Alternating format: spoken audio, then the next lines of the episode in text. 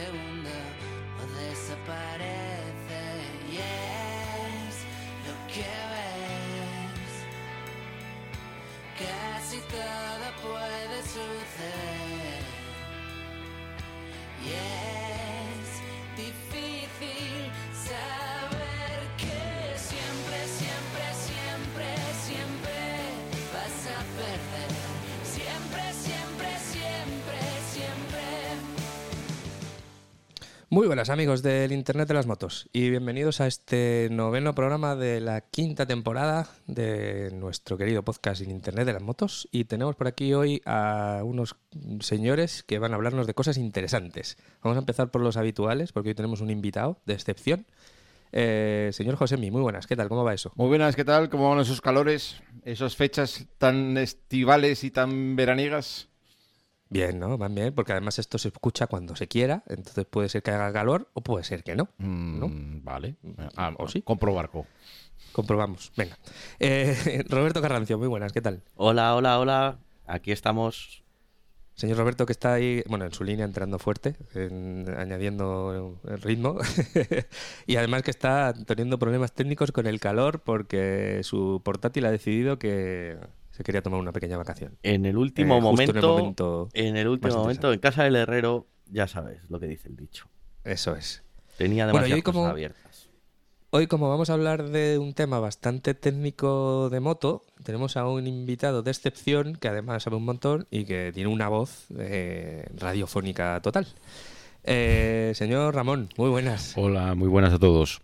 Aquí estoy yo, Ramón Rodríguez Luaces. ¿Qué Eh, tal? Ramón Rodríguez, que como decía el otro, lo conocerán por el podcast Amigo y Hermano Dame Rueda, en el que, entre otras cosas, nos habla de mecánica en, en su sección. ¿Cómo se llama tu sección, Ramón? La 10-11. La 10-11, Sí. efectivamente. Y, y hoy pues está aquí porque vamos a hablar de baterías de moto. Espera, que Josemi... Cuéntame, Josemi. No lo hemos robado, lo hemos tomado prestado. A Ramón lo hemos, Lo hemos ro- tomado prestado, Lo hemos tomado sí. prestado, ¿eh? Luego no nos vengan aquí a pedir explicaciones. Exacto, lo hemos sí, pedido hemos prestado. pedido, hemos pedido permiso, además. Y, y, bueno, nos han dejado. Sí, Bueno, sí. Vamos a ver. Ha sido una locura burocrática, técnica, pero lo hemos conseguido. Sí, sí, sí, sí. bueno, como decía, vamos a hablar de, de baterías, de baterías en general, en- bueno, en particular de moto, pero vamos a hablar en general de, de baterías y, y de, de las diferentes tecnologías que hay, los diferentes tipos, etcétera. Entonces, así por. Yo, yo voy a hablar poquito porque aquí los que saben son estos señores. Entonces, yo lanzo así algún tema y, y empezamos, yo creo que por el principio. Bueno, Roberto ya, ya, ya me va a interrumpir, Roberto, nada más empezar. Dale, yo, te iba a decir que si tú lo que sabes es que la batería le cuesta arrancar a tu moto. Eso Yo es lo único no que sabes, ¿no? es. Yo a sé tu cuando no batería le cuesta arrancar tu moto. Eso es, eso es. Yo sé cuando no funciona, Y- que es muy habitualmente. Y eso es lo que nos ha llevado a este punto. Exacto. Así fue como empezó el- la, la- pregunta y el tema, efectivamente.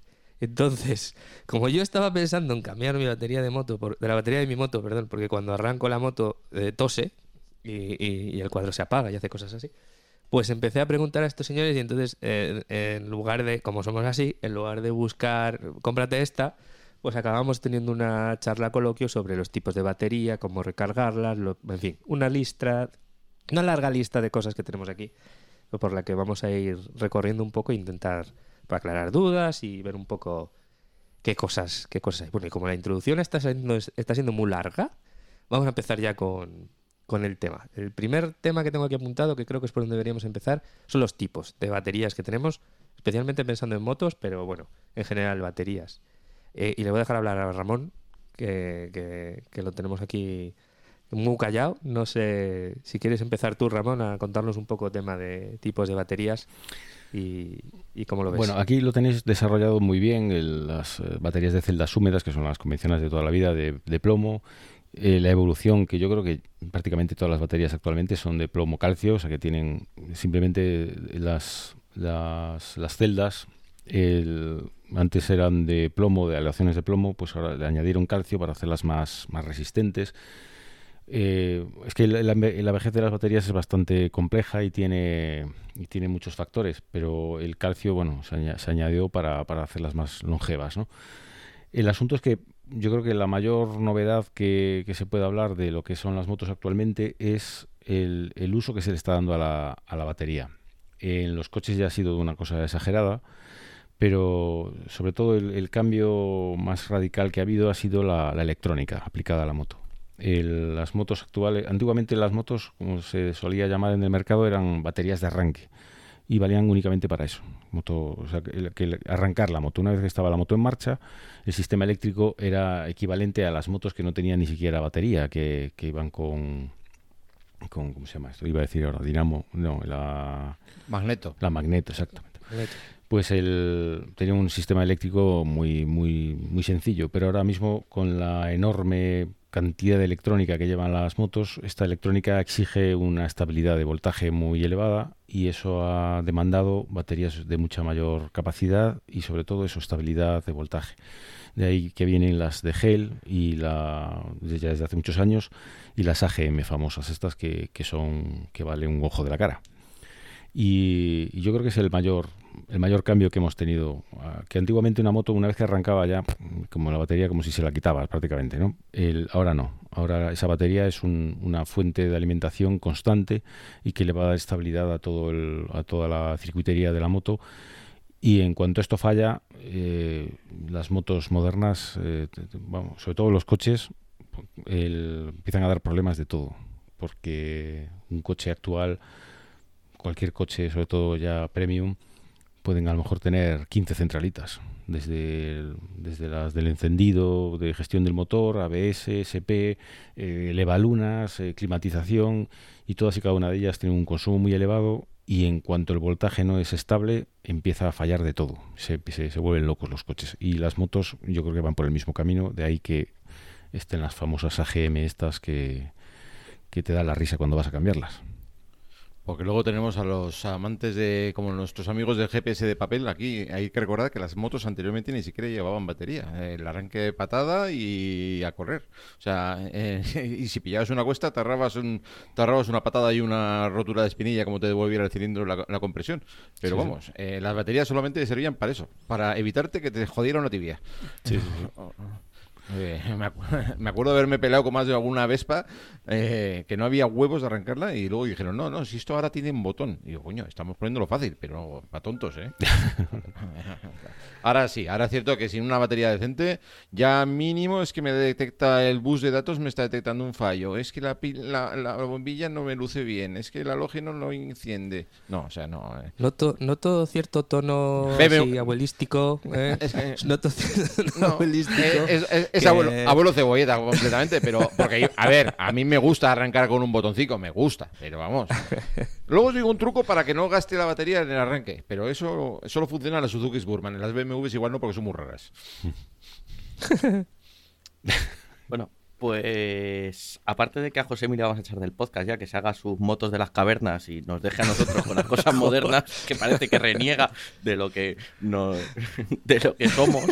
Pues aparte de eso, sí, a mí me ha pasado eso, yo lo sufrí y ni siquiera estaba mal la batería, simplemente se me aflojó por las vibraciones el tornillo del borne y empezó a dar problemas. Primero en el cuadro salía que el ABS estaba mal, después empezó a dar errores raros, eh, Ujú. hasta que de- del to- se apagó del todo ya el cuadro, no, no tenía, no sabía qué velocidad iba, no, no tenía luces, no tenía nada, pero la moto sigue andando porque el motor, el motor está arrancado.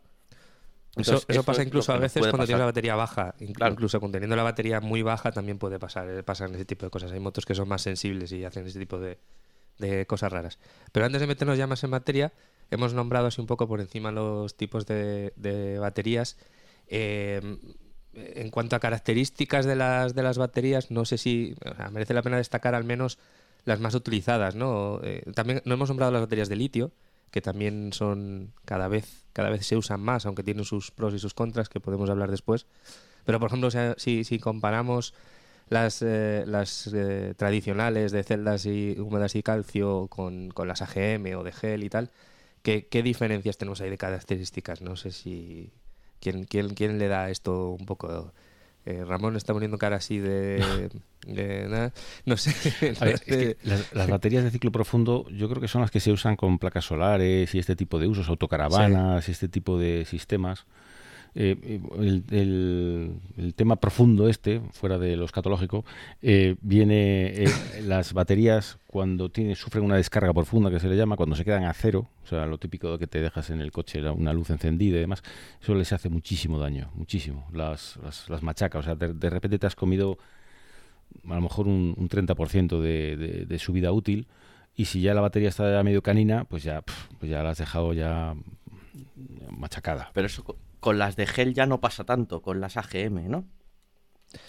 El, Sí, eh, una, eh, lo, lo Es que una de yo sus leí. ventajas. Sí, una de las ventajas de las baterías AGM es que, digamos que pierden menos capacidad cuando se consume, o sea, cuando baja mucho su carga, cuando le llevan, como dice Ramón, a un, a un límite de, de descarga muy, muy alto, o sea, muy poca, se quedan sin nada. eh, las baterías normalmente pierden capacidad total, o sea, van, tienen, van perdiendo como el, máximo de carga que pueden coger. Las AGM no pierden tanto, son capaces de recuperar más que, que una batería de gel normal y, y una batería de las tradicionales todavía peor, o sea, todavía recuperan peor.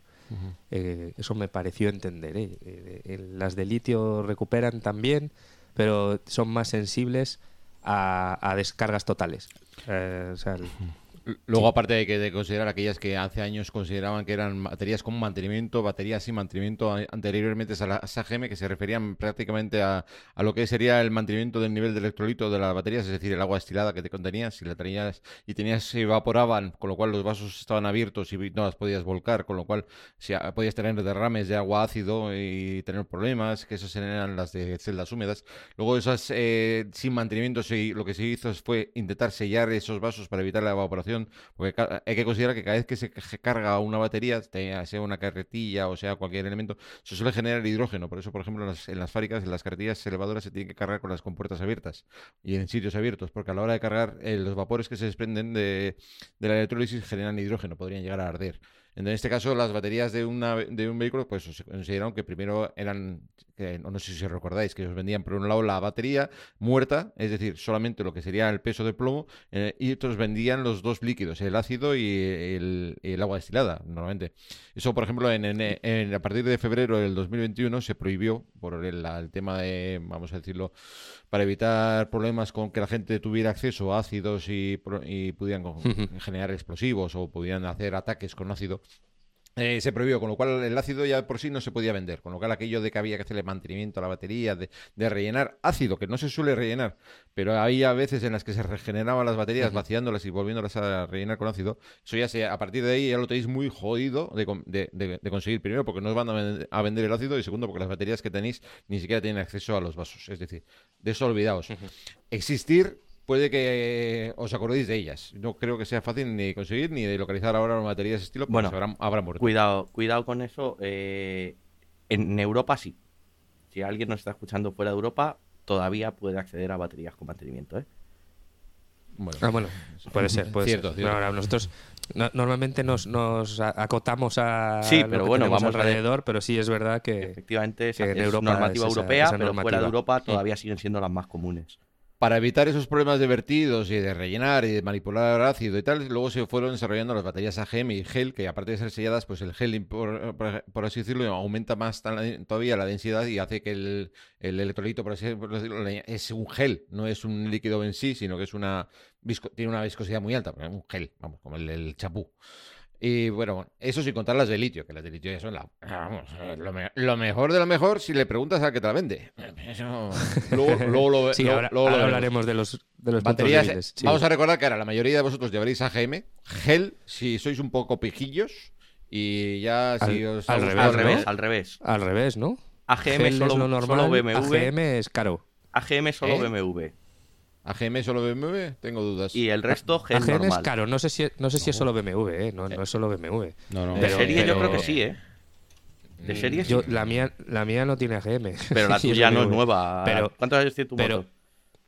10. Ah, Pero, pero de todas formas, eh, cualquiera puede comprarse una batería GM y ponerla en su Sí, moto, sí. ¿eh? no, O sea, eh, eso no, no, hay, problema. no hay baterías de moto AGM más que de dos marcas. O las de, propias de BMW. pero, las, pero las hay.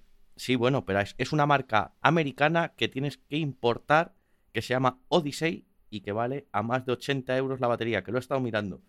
Sí, sí, pero, pero, pero puedes comprarlas. Vaya, Sí, no, puedes. no, no, no, lo- la puedes comprar. Será no por dinero. problema. Si te has comprado una BMW, lo que te sobra es dinero. No, hombre, que estoy diciendo que, que Ah, necesitas tener una BMW para comprar esa Vale, batería. vale, hombre. vale, vale, perdona, perdona. Me, me ha salido el ramalazo. ¿Qué os ha dado? ¿Qué os ha dado? No sé, no sé.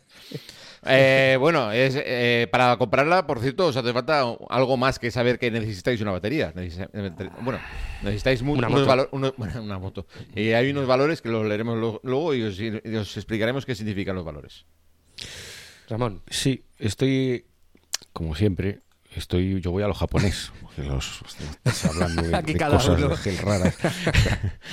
estoy aquí en Yuasa y, eh, y para ellos es una batería convencional, eh, las tipo VRLA, que son las AGM. Y, y Yuasa en su catálogo en baterías que ellos llaman sin mantenimiento, convencionales, porque luego las hay sin alto rendimiento y no sé qué rollos, el, en principio son AGM. Eh, Yuasa las tiene en, en- en su catálogo de Sí, forma sí. normal. ¿Son AGM sí, o son gel? visto también. No, Son- no, sin AGM. llegar a ser AGM, porque Son- al final el AGM es una evolución del gel. Sí, son VRLA, que se entiende que agrupa las AGM, porque aquí de gel no hablan nada. Son herméticas y, y bueno, el- en principio tienen... yo entiendo que son AGM. A ver, por los precios que tienen desde 96 euros, yo creo que sí, ¿eh? A mí me sonaba que la mía llevaba AGM, suena- pero como no me habéis dejado sí, ¿eh? discutir porque no era Claro. BMW, la mía es Yosa y para mí que era AGM. Eso, eso, eso es el señor Carrancio que ha entrado ahí muy fuerte. Y digo, bueno, vale. Y- Aquí BMW, como, eh, como Eh, tiene que. ahí está.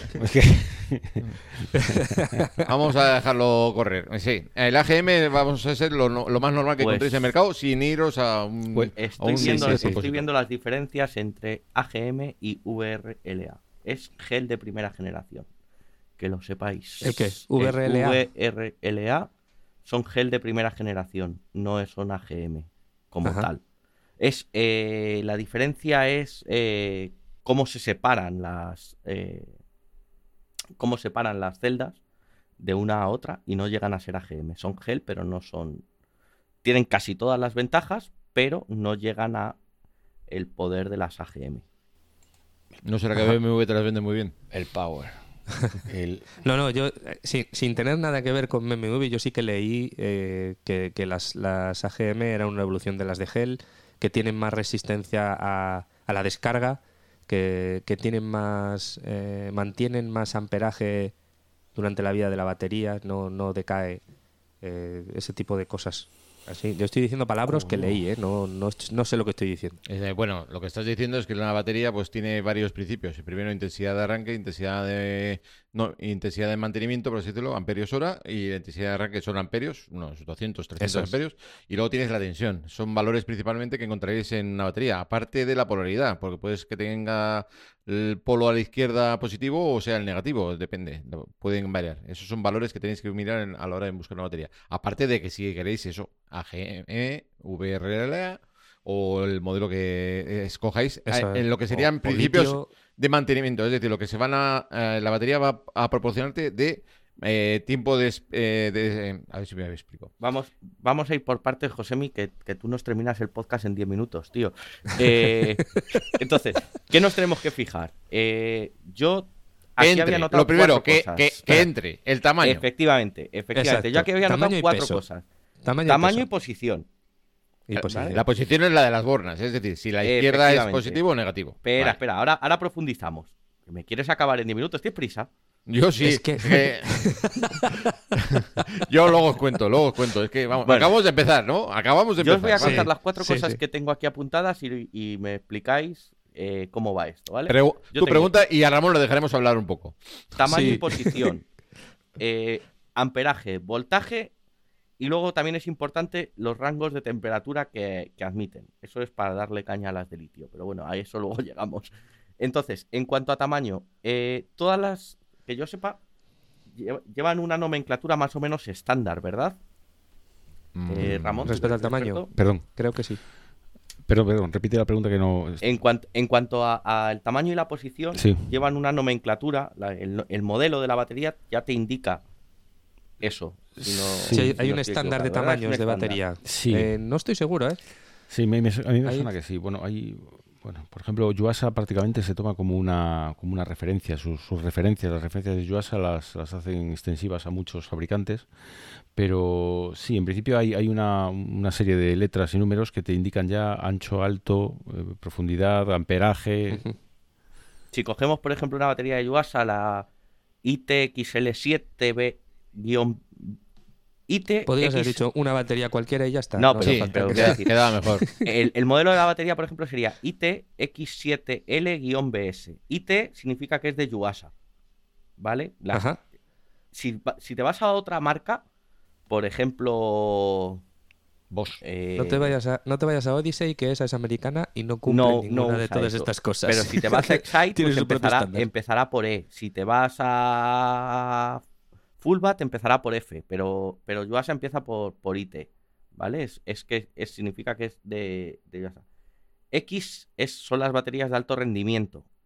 El 7 es el, eh, realmente el tipo de batería. ¿Vale? Ajá. Eh, la L es que el borne está en la izquierda, en este caso. Y eh, BS es el tipo de terminal o borne que lleva. Entonces nos tenemos que fijar en eso. Si nuestra batería, quiero decir, es la que lleva nuestra moto, es ITX7L-BS, pues nos valdrá cualquiera que tenga X7LBS independientemente de la primera letra o las dos primeras. Y eh, has dicho que L era el tamaño. El tamaño para moto es L, siempre el L es la. No, Hay- L es la, inicial de izquierda en inglés y es que el borde negativo está a la izquierda. Sí, sí, sí, sí, pero no, pero, pero el tamaño, el tamaño. Espera, vuelve otra vez al, al tamaño. Eh, em, estamos hablando de motos. Eh, ¿cuál, ¿Todas las motos tienen el mismo tamaño de batería? ¿Hay No. tamaños No, diferentes? por eso para las baterías cambian en el modelo. Eh, normalmente las dos primeras letras, ya hemos dicho IT para las Yubasa, luego la X que es de alto rendimiento o Z que también es de alto rendimiento, o sea, la, la- la siguiente letra indica el rendimiento y luego hay un número, 4, 5, 7, 9, 12, 14, depende del tamaño, incluso 30 puede llegar el número, Vale. ¿vale? Entonces ese número es el que nos indica el tamaño. Lo importante para nosotros es el número y la letra, es lo más importante. El, el número y la L o, o la, o la letra que sea. ¿Vale? Eso en cuanto, a, en cuanto al tamaño. Ahora sí que voy a un tema que ya, no he- que ya no me sé tanto y sí que voy a tener que recurrir a los expertos, que es eh, el amperaje. El amperaje y el voltaje. ¿Cómo va eso? Eso. Josemi. O Ramón, Ramón, dale. Voltaje y amperaje. Eh, en voltaje, el estándar de todos los vehículos de turismo, motocicletas y. mm, Vamos, excepto los camiones, 12 voltios. Todo- todas las motocicletas son 12 voltios. 12 voltios que nunca, nunca son como no son tales. O sea, el, el trabajo de un cualquier sistema, cualquier motocicleta, cualquier coche, va a estar trabajando habitualmente sobre los 14. O sea, toda la electrónica está configurada para trabajar aproximadamente por 14 voltios, 14, 14 y pico. Que si tenéis un voltímetro es lo que veréis nada más arrancar la moto. En cuanto está trabajando el alternador, el, voltaje estándar son 14 voltios. Y el amperaje eh, siempre se efectúa un símil hidráulico. El, voltaje es la cantidad de litros de energía que tenemos. 12 voltios vendría a ser el caudal que, nos entrega la, la, batería y el amperaje es la cantidad de, de energía que contiene. O sea, en este caso, pues una batería de, de 12 amperios pues tiene más, más cantidad de energía que una de 9. El, la, la tasa de amperaje es, es, es, ¿cómo se dice?, importante. Bueno, primero, está eh, el, am- el amperaje del que estamos hablando cuando hablamos del volumen, del tamaño de una batería, por un lado es esta, que es una descarga lenta, eh, que a lo mejor estás, no, no recuerdo cuál era el parámetro, pero me parece que es una, los amperios que permite ser descargados durante una hora, si no me equivoco. Pero luego, Amperiodora, correcto. luego está la descarga, la, ¿cómo se dice? La, de hecho que iba a decir la... La instantánea, la intensidad Eso es. La descarga, por ejemplo, mira, El arranque. la- ¿no? esta- eso es, la descarga de arranque. Yo, por ejemplo, la que uso, la que usa mi moto tiene 11,6 amperios, pero amperios hora, pero la de descarga son 210 amperios. No tiene nada que es una- un volumen de energía enorme que es capaz de soltar de, de golpe. El, básicamente para el arranque, la que nos interesa es esta, la de 210 amperios, es la que nos va a dar, la que va a permitir, o sea, la cantidad de energía que es capaz de, de soltar la batería a demanda del sistema eléctrico de, en este caso, el motor de arranque, que es el consumible más gordo que tenemos en una moto, una moto y un coche. Y, el, y son los parámetros que manejamos, la- el, am- el amperaje de descarga y el, y el amperaje de, de- de, digamos, de descarga lenta, de ah, prolongada. No pasa nada por poner un mayor amperaje que, la que, eh, tenéis. No es que se os vaya a quemar nada, simplemente que va a poder suministrar ese amperaje. Exacto. O si se lo pedís. Es decir, lo que pasa es que vais a pagar de más cuando no os hace falta. Es decir, si tenéis una batería en una moto y os está diciendo un consumo nominal de 12 amperios hora, le podéis poner una de 14. No, eh, Está perfectamente, la batería va a trabajar muy desahogada, muy bien, pero estáis pagando de más. O sea, es decir, Pero no va a caber, seguramente. Seguramente, bueno, han mejorado bastante y, la- y se han podido reducir bastante. Luego podemos volver al tema del litio, pero sí que podemos encontrarnos que a 12 amperios el tamaño es el adecuado, 14 igual nos cabe. Eso porque en las antiguas, claro, iban en relación, aprovechaban todo el espacio para intentar dar toda la intensidad posible. Ahora están un poquito más desahogadas, están más estandarizadas el tamaño. Y otra Pues- pregunta que... Pero déjame, déjame de preguntar una cosa, Va. Roberto. Déjame preguntar una cosa que, que está relacionada con esto. Una de las cosas, o preguntar o decir, una de las cosas que yo estoy buscando a la hora de cambiar la batería de mi moto, que, que tiene conocidos problemas de, de- de falta de potencia en la batería al arranque, porque le cuesta mucho arrancar el motor boxer, eh, es precisamente que tenga más amperaje de arranque, esos 200 que decía Correcto, Ramón. correcto. sí. Eh, entonces estoy buscando una batería que tenga más de lo que tiene mi batería ahora mismo, porque es, es donde peca. Mi moto, mm, lo que le mata a la batería es el arranque. Eh, el resto no, no tiene problema. Es- Entonces- exacto. En los diésel, por ejemplo, en un vehículo, en, en un coche, eh, vamos a volver a los enlatados, pero es así. En un coche diésel necesitaríais una batería con un poder de arranque muchísimo mayor que un poder de que una batería de un, mo- de un vehículo de gasolina. Simplemente porque el- la densidad en el arranque es muchísimo mayor. Y como curiosidad decir que tu RT, David, lleva un motor de arranque del grupo Volkswagen de coche. Por eso una batería de moto necesita... Pues- No, no le vale cualquiera. Porque el motor de arranque que lleva es el mismo que llevan los coches. Bueno, mira. Que es Pues lo único que es capaz de arrancar el motor boxer. Ya te digo. No quiero pensar las 1800 de BMW si llevan uno de camión o qué, o qué pasa. No sé si habéis probado arrancar un, un boxer a, a empujón. Mm, No se Sí, no lo conseguí. ¿eh? Sí, lo he intentado y no- no- con una cuesta muy larga y imposible. No fui capaz, vaya, no imposible. Yo no fui capaz. Mm, Se puede, pero cuesta un huevo.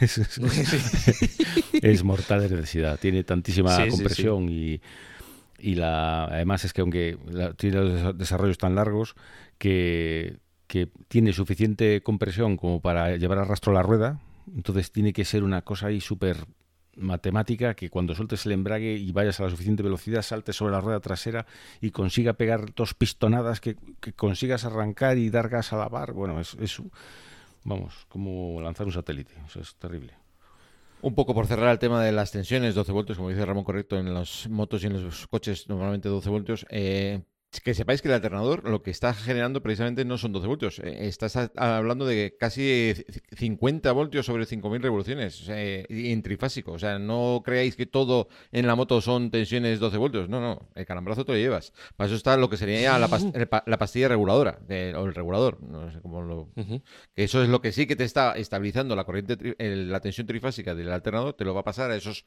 14, 13 cuando esté cargando y el motor arrancado. Es decir, cuando ya estás recargando esa batería. Una batería no vas a poderla cargar con 12 voltios, la vas a tener que cargar con una tensión superior, que es lo que vas a notar tú cuando aceleras, si tienes un voltímetro, como decía bien Ramón, vas a notar que cuando tú aceleras y coges el régimen más o menos de trabajo de 5.000, 6, bueno, 5.500, vas a tener la tensión muy elevada para respecto a esos 12. No es, no es que se te haya roto el alternador, es así como tiene que trabajar. Tiene que tener mayor, eh, tienes que generar mayor tensión que la que tiene la necesidad la batería.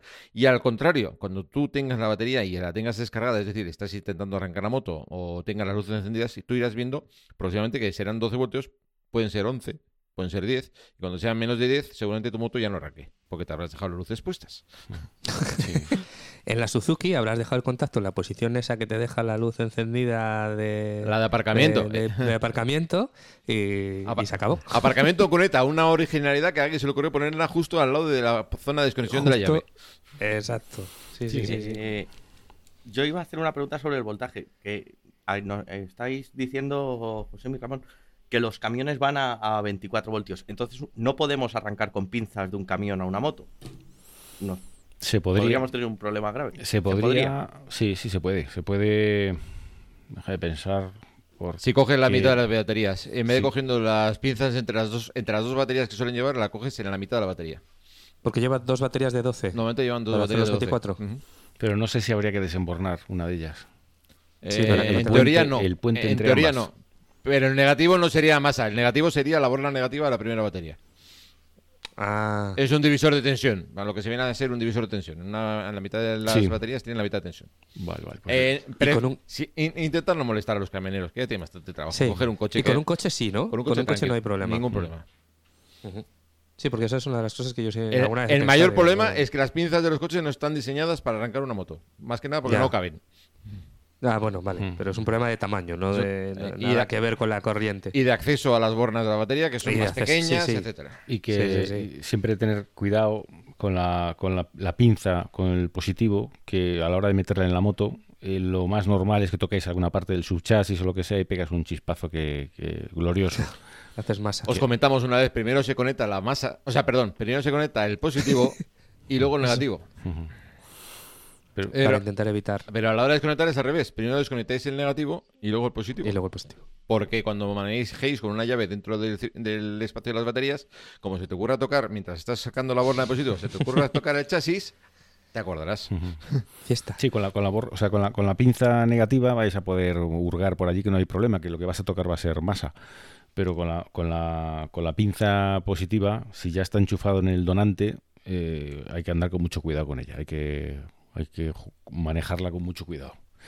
El, el tema de las, del voltaje que me comentabais, el- el- se habla siempre de 12 voltios, pero básicamente eh, las baterías constan de 6 vasos eh, en paralelo, en paralelo no, en, En serie. en serie, y, el, y cada uno de los vasos da 2,2 voltios, o sea, el estándar, digamos. Digamos que una batería a plena carga da 13,2 voltios. O sea, me refiero que si un día cargáis una batería y nada más sacar el cargador, medís el voltaje y os da 13 voltios, no os asustéis, no, no pasa nada, es, es, es normal. Y lo normal también es que en cuanto se estabilice, eh, tiene una resistencia interna y demás, y nunca da 2,2 voltios cada vaso, entonces al final se, siempre se quedan habitu- habitualmente muy cerca de 13 voltios, pero andan por los 12,9, 12,8, es, es, es un voltaje normal de batería a plena carga.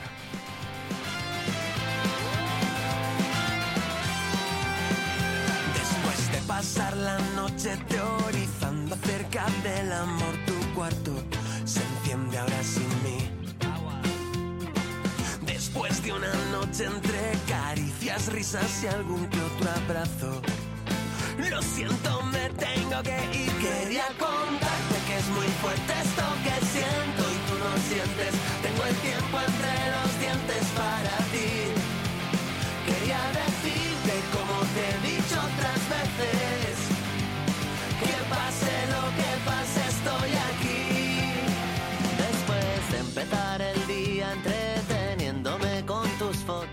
Bueno, pues después de dejar sordos a mis compañeros de llamada con el volumen de la música, seguimos, seguimos con, con tema baterías. Eh, hemos hablado ya de los tipos, de algunas de las características, de, eso, del, del tamaño, la, la posición, los bornes y demás.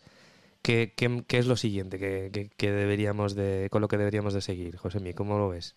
A ver, de las baterías hay que saber, es todo el mundo, desde cómo conectarlas, que hemos hablado ahora de qué pasos habría que usar para conectar y desconectar, de qué elementos nos convendría eh, utilizar. En este caso vamos a hablar de grasas o vaselinas para el tema de mantenimiento de las baterías, porque tenemos un problema con las baterías, que es que se nos sulfatan. Os habrá tocado alguna vez abrir una batería y ver que tiene una especie de, mm, vamos a decirlo, cardenillo, polvo, no sé cómo espe- definirlo. Una sustancia mm, altamente desagradable, sobre todo porque mancha, es fea y aparte es corrosiva. Eh, ¿Cómo evitamos esto, por ejemplo? Lo podemos evitar, pues son...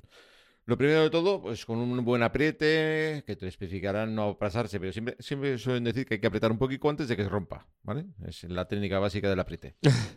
pero bueno, como no lo sabréis, es apretar un poquito y bien. O eh, aplicarle productos que los venden en Amazon tranquilamente, te venden lo que tú quieran, en AliExpress seguro que también, pero no me ha dado tiempo.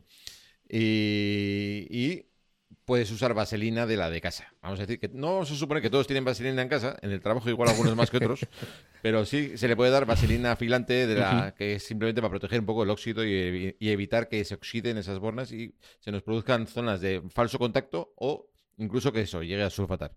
Eso serían, eh, bueno, grasas y lo que te digo, grasas específicas o vaselina. Vaselina normal, no hace falta gastarse mucho más dinero. ¿Qué podemos hacer más con nuestra batería? Podemos evitar que se desgaste, porque las baterías tienen un pequeño problema que es que solas de por sí ya se desgastan. Pierden. Pierden. Pero es que aparte, si tienes la conectada en la moto, pierden más. Porque normalmente siempre hay fugas parásitas, ¿vale? Las fugas parásitas vienen a ser eh, indicadores LED, relojitos, alarmas, eh, eh, El Atlantismoto, el Atlantismoto, Comodi, localizadores, el- la alarma pues, de claro. fulanito que me la compré en AliExpress, vamos a criticar una vez AliExpress, Eso. eh, todo eso se llamarían fugas, ¿vale? Parásitas. ¿Qué puedes conseguir? Que cuando tú vayas a necesitar la moto no tengas batería. ¿Por qué? Porque se la ha chupado. Esos 12 amperios hora están muy bien, te los genera, pero si tú consumes un miliamperio hora, pues tú calcula horas que vas a tener la moto parada y te quedas la moto descargada. Para, para esto también hay una cosa que afecta, que, que es el, rango de temperaturas, que no lo hemos comentado antes. eh, el, rango de temperaturas en el que estamos trabajando o viviendo, donde tenemos la moto, también afecta la capacidad de la, de la batería y a, a cuánto es capaz de recargarse y, y todo eso. Eso es- Y además, dependiendo del tipo de batería, afecta más o menos, ¿no? Eso también es problema de carga, pero eso pensaba tratar con el tema de los cargadores y mantenedores, que eso lo teníamos Vale, más pues adelante. entonces Porque lo dejamos En la batería sí que Sí. Es, es verdad que a, a tensión- a temperaturas muy bajas vas a tener problemas de arranque, porque la temperatura de la batería Ujú. les afecta. Pero a la hora de cargar Sí, sí. está bien. Pero bueno, Pero ya- aquí, aquí lo que yo, lo que yo tenía entendido es que lo que es eh, para lo que, o sea, las que más pecan en esto son las de litio. O sea, la de litio como haga un poco de frío no arrancas. Por eso son, son baterías muy ligeras, muy recomendadas para temas de competición y para motos de ese estilo, pero que para cualquier mortal como nosotros que vive en un sitio donde puede bajar de cero, por debajo de cero grados, De- Depende, claro. eh, la, la probabilidad de que, de que donde yo vivo ahora baje la temperatura de 0 grados es muy poca. O sea, mm, eh, yo, por ejemplo, cuando estaba en Bélgica ni me planteaba poner una batería de litio, porque ahí sí que había temperaturas negativas. Pero si vives en un sitio donde las mínimas en invierno son 4, 5, 6 grados, puede llegar a empezar a ser interesante tener una batería de litio. Es que las baterías de litio las hemos hablado un poco antes por encima, pero es cierto que tienes muchas ventajas, como puede ser el tamaño, el peso, porque claro, le estás quitando prácticamente un, un 300% a una batería normal de peso. en Sí, unas sí. dimensiones prácticamente la mitad. Y vas a tener una descarga mucho más lenta, eh, de, por así decirlo, en...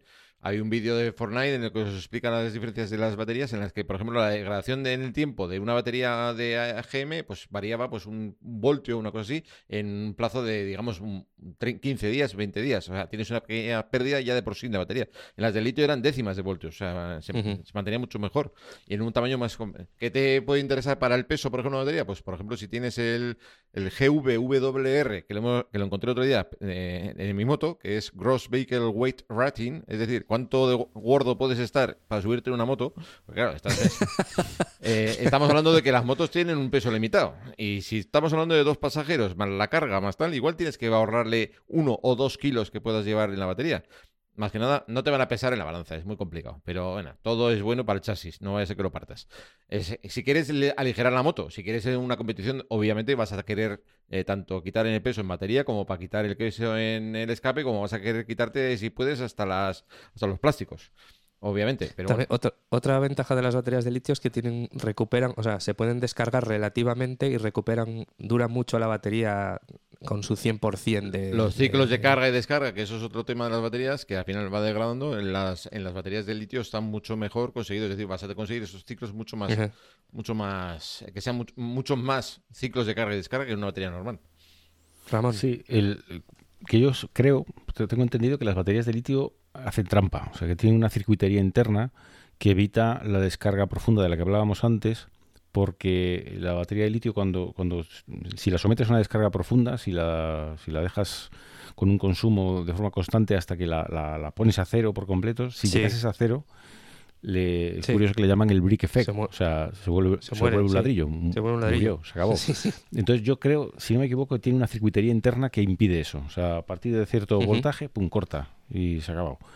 Y luego, sobre el tema de las temperaturas, a mí la verdad es que no me hace ninguna gracia. Pero lo tienen, por ejemplo, KTM, sus motos, todas sus motos de enduro y todas estas estos artefactos que ellos tienen. El, estamos hablando de una moto de enduro de cincuenta y tantos caballos que pesa 102 kilos. O sea, cuando estamos hablando de esos pesos, eh, meter una batería de 3 kilos y medio cuando estamos trabajando con estos pesos es una... O sea, si, si tú en la batería le- le- sustituyes esa de 3 kilos y medio por una de 500 gramos, ostras, es una, Es que es una ganancia una tremenda. salvajada. De hecho, eh, lo que decíais antes de competición, si el primer, o sea, eh, un- alguien que se vaya a hacer tandas con una moto, tal y cual, el, si quiere, o sea, una forma de ahorrar peso, de bajar peso y de ganar competitividad de forma baratísima, es eso, es cambiar la batería. Metes una de litio y de repente le has quitado 3 kilos a la moto, es una, una animalada, es una pasada. Ni escape de titanio ni leches en vinagre. Pues el tema es que, que, bueno, KTM en el manual te viene que, que, que en frío que no va a arrancar, o sea, te, te da por hecho que no va a arrancar, que va a hacer un arranque así de estos a- amoñado, ña, ña, ña, ña, que no va a querer, pero esa misma resistencia, esa misma demanda de activa energía la activa, la, la calienta, o sea, genera, Sí. genera, se coge temperatura, como los móviles cuando los cargamos y, y cuando hay una descarga profunda que se calientan también, pues esa, esa ganancia de temperatura, la como dices tú, la reactiva, la pone a funcionar y ya el siguiente botonazo ya arranca a la perfección. Conozco gente que vive en Valladolid y que ha montado una de litio en una moto como la mía y de momento dice que le va perfecto. O sea, yo no sé si es que han, han variado las la- este tipo de baterías, aguantan mejor las bajas temperaturas. No sé exactamente cómo lo cómo se lo están montando, pero pero parece ser que ya no Sí, dan problemas. Porque Eso que dices de, de ar- de darle varias veces al arranque lo he visto en un, en un manual de una batería de litio Sí. para moto, que decían específicamente en situaciones de, creo que eran menos de 10 grados, eh, se recomienda pulsar el arranque, creo que era el, es que creo que era el arranque o las luces, eh, o dar el contacto y encender y apagar las luces durante var- varias veces hasta que la batería se caliente un poco y entonces ya arranca, arranca bien. Roberto. Voy a parecer que soy que, que tengo una cruzada contra, contra las de litio, pero otra de las cosas que yo he oído de ellas, Que la, que la tiene. otra de las cosas que yo he oído de las baterías de litio es que Sí. puedes dar muchos problemas y todas pueden dar muchos problemas, pero estas en concreto bastantes más, como tengamos algún problema con el alternador y nos dé una carga superior, un voltaje superior. Dicen que por encima de los 15 voltios pueden llegar a arder. A ver, las baterías de litio desde luego son espectaculares ardiendo, un fuego blanco precioso, o sea, ¡buah! O sea, Y no se apaga. Y no se apaga, o sea, ya le puedes echar una manta de apagallamas encima o dejarla ahí que arda por sí sola, porque no le eches agua, que es peor, y, con extintores eh, tradicionales tampoco lo vas a apagar. Eh, suelen meterlo en la arena, para que te hagas una idea. Suelen enterrarla en arena o con mantas de unas mantas cobertoras que se echan encima. No será el primer patinete que arde eh, o que prohíben. Es es cierto que las baterías de litio tienen ese problema, que una vez que entran en. eh, Cuando se viene a ser que se cortocircuitan las placas interiores, es decir, entran en un bucle eh, de, de consumo, el, el- eh, o sea, no hay Dios que lo pare. O sea, no. Déjalo porque ahí- no te acerques, que no. se engorilan Sí, y te todos hemos, sin visto, moto. todos hemos visto esos vídeos de coches eléctricos ardiendo y los bomberos no acercarse, dejar Sí, que se no, queme es muy peligroso. y ya, ya se acabará. El- Como decíamos antes. en competición en, en competiciones como Moto E o como la Fórmula E eh, tienen un llevan un indicador la- una luz los propios vehículos de la moto y, el- y los coches que si está en rojo cuando la moto se cae por ejemplo si está en rojo no se puede tocar en la moto hasta que no esté en verde que o no sea, se apague. hasta que no se apague Y, no, y, si tú, y eso en los coches, cuidado, que si tú estás dentro no va a entrar nadie a por ti. O sea, si eso está en rojo, no Claro, se van a no, no acercar los tocar. bomberos, ni se va a acercar nadie. Por eso estamos hablando de que las baterías no son juguetes. O sea, como decíamos antes, en las No, no. normales el hidrógeno que se genera podría llegar a arder, en las de litio pueden llegar a arder. Ahora, se intenta que no arda. Se intenta que Claro, no se es, fastidie. es verdad que son excepciones o sea que, que no es lo habitual Llevas una batería de litio en el bolsillo al lado de los huevos prácticamente casi todo el Todo día. día, porque y- la llevas en el móvil. Exacto. Vamos a decirlo. eh, Pero Es, es- es bueno indicar que, que, digamos, la diferencia está entre voltaje y amperaje, que nadie se asuste. O sea, tú le pones los dos dedos a, la batería y no te va a pasar nada. No, no, no te vas a electrocutar, ni te vas a quemar, ni te va a pasar nada. Eso sí, si la cortocircuitamos, lo que pille lo revienta. O sea, cogéis una, llave inglesa gorda y la pone al rojo y la funde. O sea, el, que, ahí es donde estamos, ponemos a trabajar los amperios. Entonces, por un lado, no, no hay que tenerle miedo al manejo, no te va a dar un calambrazo, incluso aunque chisporrotee, no, no te va a afectar de ninguna manera, pero si la ponemos en corto, depende con, la que, con lo que la pongamos en corto, entonces sí que la liamos pardísima. O sea, el, un, mal- un cable mal conectado nos, nos prende fuego media moto. Por eso otras veces en otros programas hemos hablado de que cada vez que conectéis un trastito de los bonitos, de los, como decía nuestra Sí. estimada, un trastito Olga. a Olga, con, hay que protegerlo con mínimo no interruptor, seguro, porque no queremos que esté ahí todo el rato, pero un fusible que evite esa, ese cortocircuito que va a ser a fin de cuentas lo que nos va a dañar la batería, lo que puede provocar un calentón en los cables y una degradación del, del bornero o incluso un, un arco eléctrico que es, al final es el consumo, la- el amperaje, lo que te va a generar esa corriente de descarga tan grande. Es decir, una llave lo que está generando es eso, un arco eléctrico brutal, porque la, eh, la resistencia de una- del hierro es muy poca. La corriente va a ser toda la que pueda dar la batería y de golpe. O sea, eso sí que es el... Y es ahí donde te llevas el, el susto. Que tú lo toques, eh, eso, te darás el sustito de porque hace, hace un chispazo, pero...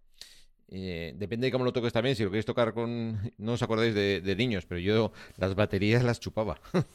Daba- da- da- ¿Pero las de moto? No, no, No, no eran de la- moto. Las de, la- Las pilas. las de las pilas. eh, Daban, Ah, daban vale. una sensación de. de- chispa- La- chispacito ahí. Eso es un clásico, una batería de 9 voltios. Claro, eso. esa- Con una de, pi- de esas Se de. la sí. la lengua y te da alegría, pero, pero Sí, sí. no creo que nadie va a estar chupando una batería de moto. ¿no? No, primero por la lengua. De, Ostras. se- haría falta lengua de vaca, prácticamente, porque eso, Sí, por eso están sí. separadas. Bueno, un par de cables, oye, sí, No. puestos a. No vamos a dar ideas, pero puestos a darlo con un par de cables sí se puede hacer. Eh, para eso también existen una- unas cosas que se llaman desconectadores, que si no queréis ni fugas parásitas, ni problemas de cortocircuitos, ni que se te... Estos existen, eh, aquí estamos deseando vender, en, en Amazon, por ejemplo, otra vez vuelvo a él. Sí. ¡Aleluya! Aleluya. José me ha usado un enlace de Amazon. Pero esto Nos es ha Amazon, esto no es compartido un enlace ¿qué ha de Amazon. aquí? Que me queréis quitar el récord. Es que aquí hay mucha gente que está haciendo especiales de AliExpress. Luego hablaré con el amigo Ramón a ver que me meta mano ahí en su podcast. que me ha dolido el corazón, el cuore, como decís vosotros, el cuore me ha dolido. ¿Eh? Me queréis quitar el trabajo, eso es muy feo. Pero no tienen un, no tienen un embajador. un no especial tienen al todavía. especial al AliExpress, y yo, sí, encima te os voy a dar ideas. no, no, no, no, no. no. claro, este lo de que Amazon. tiene que decir AliExpress es que tienen que contar contigo para eso. Si no, no, no se Bueno. puede hablar de AliExpress. si Este, no estás este tú. es de Amazon. Me voy a, a negar a darle enlaces de AliExpress que me los quita. Desconectador de batería. Por cierto, al negativo. Podéis discutir, pero yo lo pongo al negativo. No lo tengo Vale, puesto. Desconectador de batería Pero- es un interruptor que simplemente corta toda la corriente. Que, que- ¿cómo, ¿Cómo lo instalas? ¿Qué? A ver, hay- los hay mecánicos, los hay eléctricos. Me parece de género tonto poner un desconectador eléctrico porque estás generando una fuga en, en un elemento que estás intentando proteger. Entonces, mecánico. ¿Qué es un es. desconectador mecánico? Viene a ser una rosca, ¿vale? Como una especie de pomo. De pomo. Vosotros lo, rosca- lo desenroscáis y lo que estáis separando es precisamente el borna, la borna del negativo del resto del circuito. Cuando lo apretéis, ese contacto se vuelve a cerrar y volvéis a tener el, el circuito cerrado. Es decir, positivo a batería, negativo a chasis, batería, ¿vale? Viene a ser un, un mix. Eh, no es, eh, hay, lo único, eso sí, hay desconectadores de moto y de coche. Mm, ser listos y mirar que vosotros necesitáis el de moto, que pongan moto. Eh, lo veréis por las bornas, son distintas. Ya veréis. Pero bueno, eh, con eso que evitáis. Evitáis primero que os roben la moto. Eh, por lo menos tienen que saber dónde está. No lo pueden arrancar. Eh, segundo, no tendréis fugas parásitas porque no va a haber circuito cerrado. Y segundo y tercero, pues eso, os evitáis que si tenéis que manipular algo en la moto, pues eh, no hay que andar desconectando eh, cables, conectando cables, etcétera.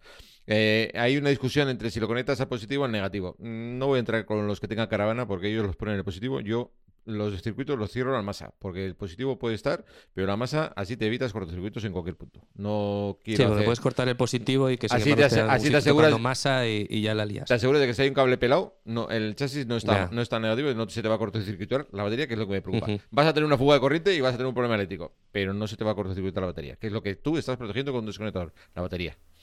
Una pregunta, Roberto, tú que tienes una moto moderna, eh, ¿se desconfigura algo si le quitas la batería?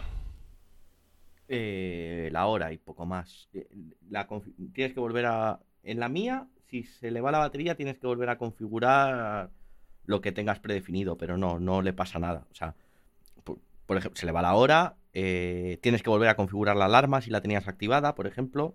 Eh, si tenías la, el ESA en una posición que no es la normal, lo tienes que volver a poner, pero nada más. Una cosa que también hay que tener en cuenta con esto es que si pones un cacharro de estos, eh, si tienes un Comobi, un Atlantis o cualquier tipo de sistema de estos que, que te avisan de si te roban la moto, tienes que ver que no le cortes la corriente al 6MS también. Te recuerdo que tiene batería poca, pero tiene batería. Tiene poca, claro, por eso, pero eh, creo que creo recordar que uno duraba 90 y pico horas y otro menos incluso, o sea, que al final No, co- el de, el de Comobi aguanta, aguantaba un mes y el otro aguantaba varios días. Un mes. Pero un te- poquito más. Comobi aguanta hasta un mes. Os, que recomiendo un podcast en el que hablábamos de esto. Sí, de los dos. Igual te- hay, hay dos programas diferentes. Hay tres programas, uno de Comobi, uno de Atlantis y uno de Comobi y Atlantis. Igual Así en que- ese podcast os sacan de dudas. No sé, lo, lo volveré a escuchar. Sí. Sí que lloraba, ¿no? Sí. No te, no te pedía auxilio, no te mandó un SMS. "Oye, te, te manda. cárgame". te- te- te- primero, las dos cosas.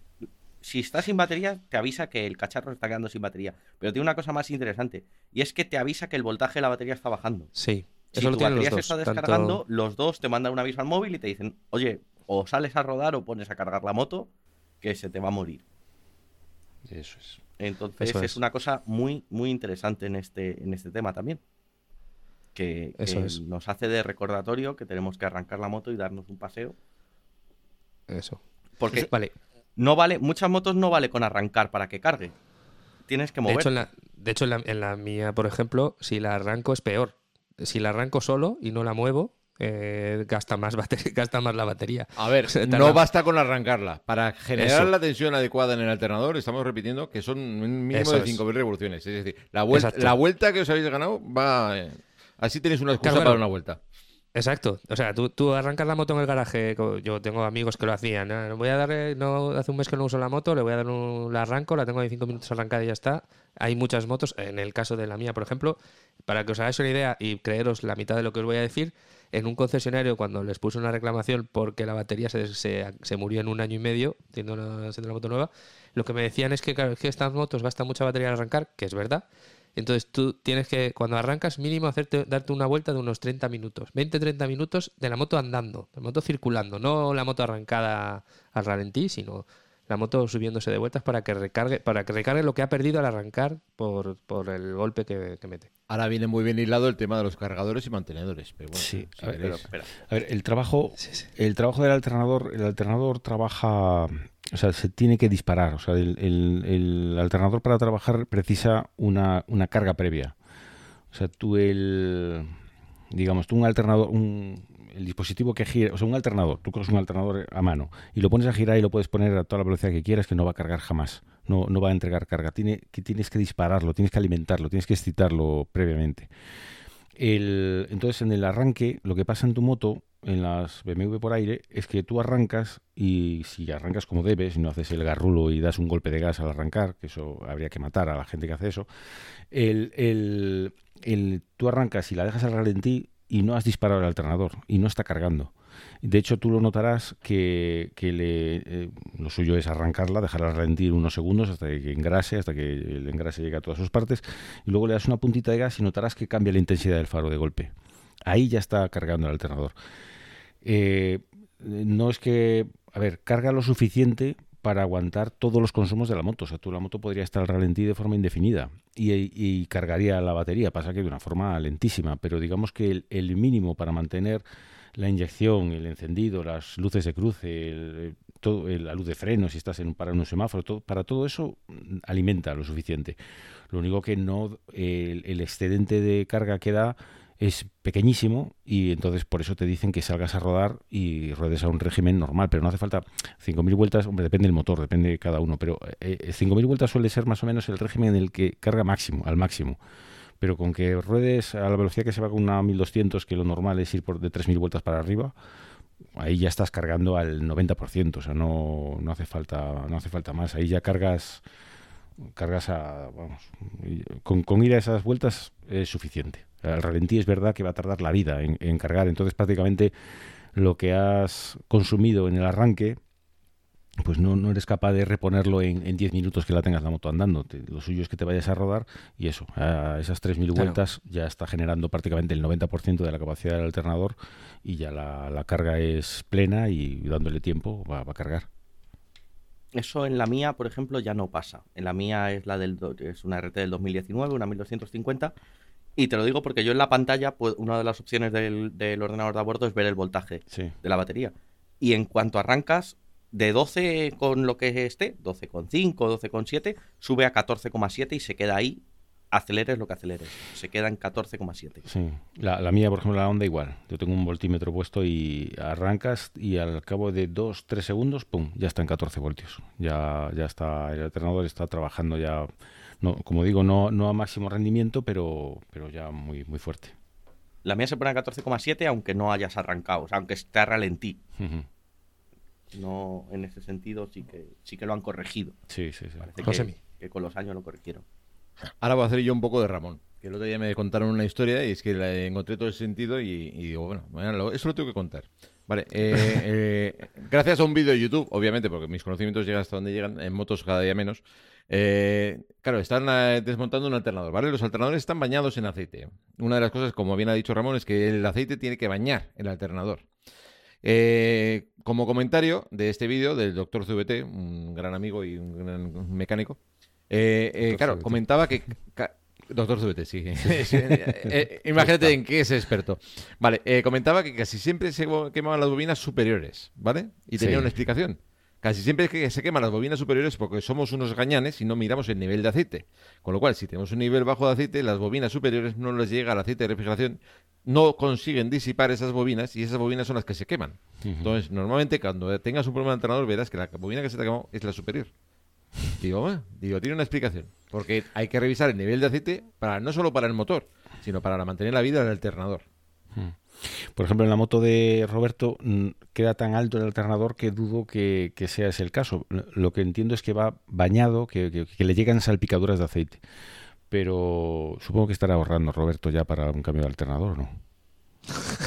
Mm, todavía, todavía creo, espero que no. Espera. Porque es igual de cabrón que el cambio de embrague en este Hostias. en estas motos. Basta. Sí, sí, Hay sí. que, hay que partir la moto por la mitad para cambiarlo. Joder, es terrorífico. Pero, Pues eso. pero bueno, la mía todavía tiene 65.000 kilómetros y espero que dure mucho. Pues acordaos de mirar el nivel de aceite, que es bueno para vuestra vida del alternador. Si no queréis Bueno, hacer y para un- todo. una inversión de como el amigo Roberto. Es, una- es un buen consejo. Eh, seguimos hablando de la batería. eh, tenemos por aquí apuntado. Luego vamos a los cargadores, que lo hemos mencionado ya varias veces. Pero antes teníamos por aquí apunt- una cosa que a mí al menos me da curiosidad porque no tengo ni idea. Y que creo que esto aquí Josemi nos va a abrir un poco los ojos. Eh, eh, tenemos aquí apuntado qué mirar en una batería para nuestra moto. Y hablamos del densímetro, nivel de densidad del electrolito, bla, bla, bla. Eh, Vale. Cuéntanos, qué Eso es esto. Como- Ramón, los dos. Eso es, bueno, que, si quiere que lo comente Ramón, pero esto es más para el abuelo cebollita, porque ya no lo puedes hacer. A ver, O para antes, los que no an- viven en Europa, que antes, decíamos antes. Antes, Eso. yo he usado, por ejemplo, el densímetro, que es una especie de, vamos a decir, pera alargada, donde haces succión, la metes en la batería, succionabas y ahí había un flotador que dependiendo de la densidad del líquido, en este caso estamos hablando de ácido eh, agua destilada, te indicaba una densidad. De ahí el nombre densímetro, obviamente. Vale, esa densidad que te estaba diciendo, ¿en qué nivel estabas? Primero, a ver, cuando mirabas una batería, hacías dos cosas. Mirabas el nivel de agua destilada, es decir, que tenía que llegar hasta cubrir las placas. Tú abrías unos tapones, mirabas las placas, decías, están secos porque yo veo las placas. Tenías que echar agua destilada y una vez que echabas esa agua destilada, mirabas la densidad. Normalmente no se evaporaba el ácido. No se evaporaba significaba que podías estar. Pero sí que se puede volcar. Repito que esa batería, si la volcabas, se, se- había vertidos, posibilidad de vertidos. Entonces podías tener que rellenar el nivel de ácido. Y repito, abuelo cebollita, ya no. Está cerrado y está- son herméticas. Cuando compras no una se os ocurra taladrar una batería para meterle el invento este, porque no. Entonces, no hace falta, no hace falta. No. No, no. Eh, eso, Vale. pero eran de niveles. Niveles electrolíticos eran de 1280 gramos por milímetro cúbico. Eh, si el nivel era mi- menor de 1200, era que necesitabas una recarga. Bueno, eran niveles. Había, era tan fácil como que en el propio densímetro tenías una zona verde, una zona naranja y una zona roja. Depende de dónde estaba la- el flotador, te indicaba si tenías que hacer algo con esa batería o no. Pero eso era antes, eh, repito, antes, cuando éramos viejos. O sea, cuando éramos jóvenes. Viejos somos ahora, perdón. Menos Roberto, que es un niño. Eso. Lo, lo que comentabais antes de las baterías, que, que si venían o no. El otro día vi una moto china, yo creo que era una Vogue o algo así, y me hizo gracia porque con una brida traía atrás la matrícula y traía la, un- un- las botellas de, con electrolito. Y el, el tema este que decíais antes de la normativa esa del 2021, yo creo que es posible que fuese alguna batería que tra- trajese los el ácido separado. O sea, El ácido. El ácido sí, sí, separado. sí, es eso. Ahora, ahora- pero sí, todavía se admite que venga el electrolito, o sea, que ya es la mezcla del ácido con la con el agua Sí. destilada.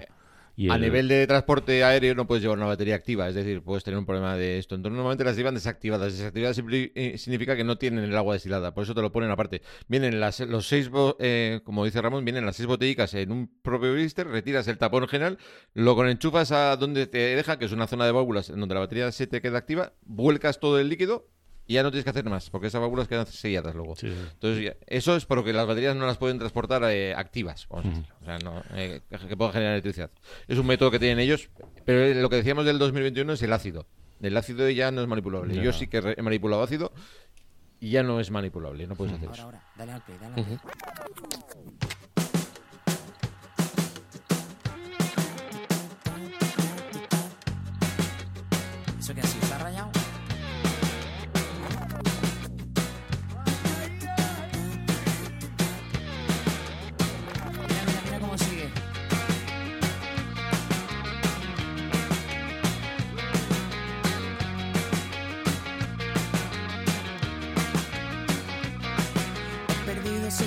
quererlo los papeles que me diste antes de ayer. ¿Dónde estaban los consejos que apuntamos para que todo fuera bien? Y ahora estamos camino de la frontera, disfrutando a poquitos la vida entera. Así que tengo que encontrarte para verte y que me digas otra vez.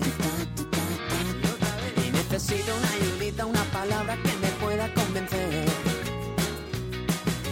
Cuando me hablas la montaña es más pequeña y no se mueve cada vez.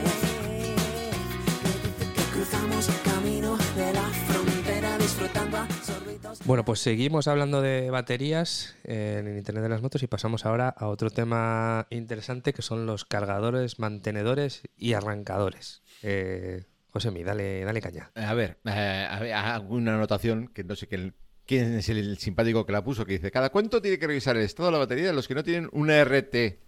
Que te lo dice en la pantalla.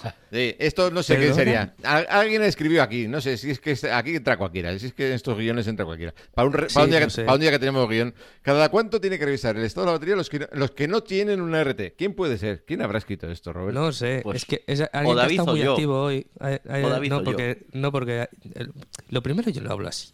Y lo, y lo segundo, mi moto no me indica nada sobre la batería. O sea que Vale. no puedo yo ir vacilando de eso. Entonces, entonces dice, bueno, bueno, bueno, a ver, vamos a ver. Tiene cierta lógica. Es decir, si tú no has usado la moto, es probable que no tengas una tensión adecuada en la batería para arrancar. Lo vas a saber muy fácil, de dos formas. Primero, poniendo un voltímetro, como dice bien Ramón, él tiene su voltímetro, yo tengo otro puesto. Eh, los que tienen pantalla, pues es cierto que en algunas pantallas sí que te lo pueden indicar. Puedes usar un voltímetro de mano siendo muy pijillo yendo al tester, pero bueno, lo más fácil es le das a botón arranca. Pues mira, fin, que no arranca. Voy a necesitar un cargador. O un arrancador, porque hay dos diferencias, ¿vale? Tenemos cargadores y ar- y arrancadores. Cada una cosa, cada cosa sirve para una cosa y, no suelen ser en, lo- en el mismo elemento. Mm, De hecho, creo que no conozco ninguno que sea las dos cosas. Puede que sí, No. pero no, no, no me- en AliExpress no lo he visto. Ah, vale. eh, Pide- vamos a pedirte que lo añadan al catálogo. ¿Qué es, qué es la diferencia? La diferencia es que una cosa está pensada para generar poca intensidad durante mucho tiempo, sería un mantenedor o un cargador. Estamos hablando de un amperio, dos, hasta cuatro amperios, seis en los más burros, pero estás hablando de esos ya cargas muy rápidas que no son recomendables para ninguna batería. Lo recomendable en una batería es tanto una descarga lenta como una carga lenta. Por eso tienes, de hecho en los cargadores muchos tienes eh, dos opciones, carga lenta, carga rápida. Si no tienes prisa, ponla la lenta. Es mejor para tu batería. Eh, estás generando un amperio, un amperio y medio, puedes tardar una vida en cargarlo, ocho horas tranquilamente, se te pueden ir tranquilamente para cargar una batería muerta del todo, pero tu batería te lo agradecerá. Eso es un cargador o un mantenedor, que eso significa que si lo vas a dejar todo el invierno como algún posible motociclista. Persona, alguna persona. Vamos a decirlo, Ujú. persona. No motorista, pero. Yo no los trataría persona a la gente que no, Sí, no sí, sí, coge no, la no. moto en invierno. ¿eh? No, hombre, hombre. No, Mm, vamos a meternos ahora aquí en un fregado. Eh, No, no, yo me meto, yo me meto. haci- haci- haciendo amigos. Bien, bien. Todavía eso. al que no coja la moto en verano porque hace mucho calor, hasta le entiendo. ¿En serio? No, no, no, pero, pero estamos, ¿de qué estamos hablando Eh, aquí? a la noche refresca, ¿tú Pero- no has hecho pero- ninguna nocturna? Eso digo yo. Pero, pero bueno, qué bueno, po- bueno. qué poca- Está, qué está muy po- rebelde hoy. Qué poca mili has hecho.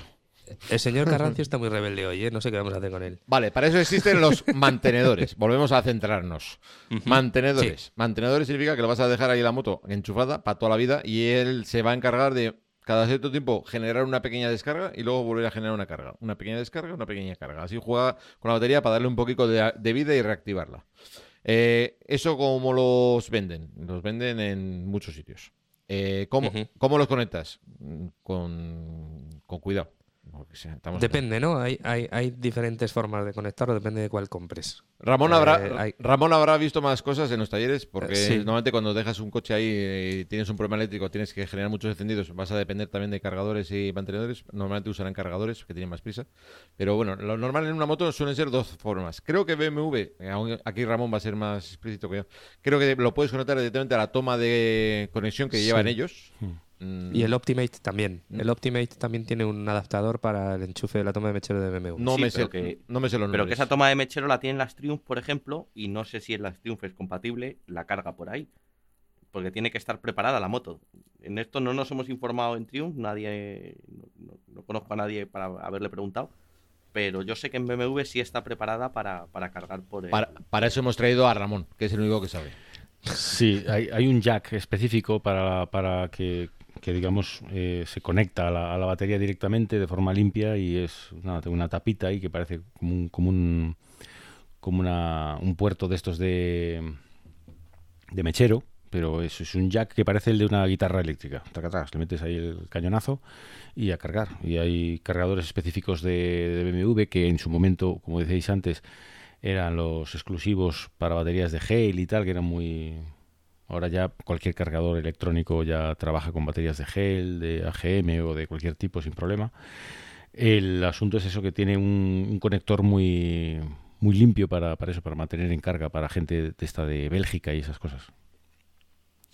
Lo- Luego es cierto que si no tenéis una BMW o pobrecitos de vosotros, podéis usar un conector específico. Es decir, hemos hablado otras veces en el podcast un conector que se llama conector SAE. eh, está pensado precisamente para eh, la conexión directa de elementos. Puede ser tanto de salida o de entrada. De hecho, algunos arrancadores, perdón, arrancador no, perdón, olvidad. Algún cargador mantenedor lleva incluido el conector SAE para que vosotros preparéis vuestras conexiones en vuestras bornas, enganchéis un conector SAE sin desmontar nada, enchufáis y ella se pondría a cargar, ¿vale?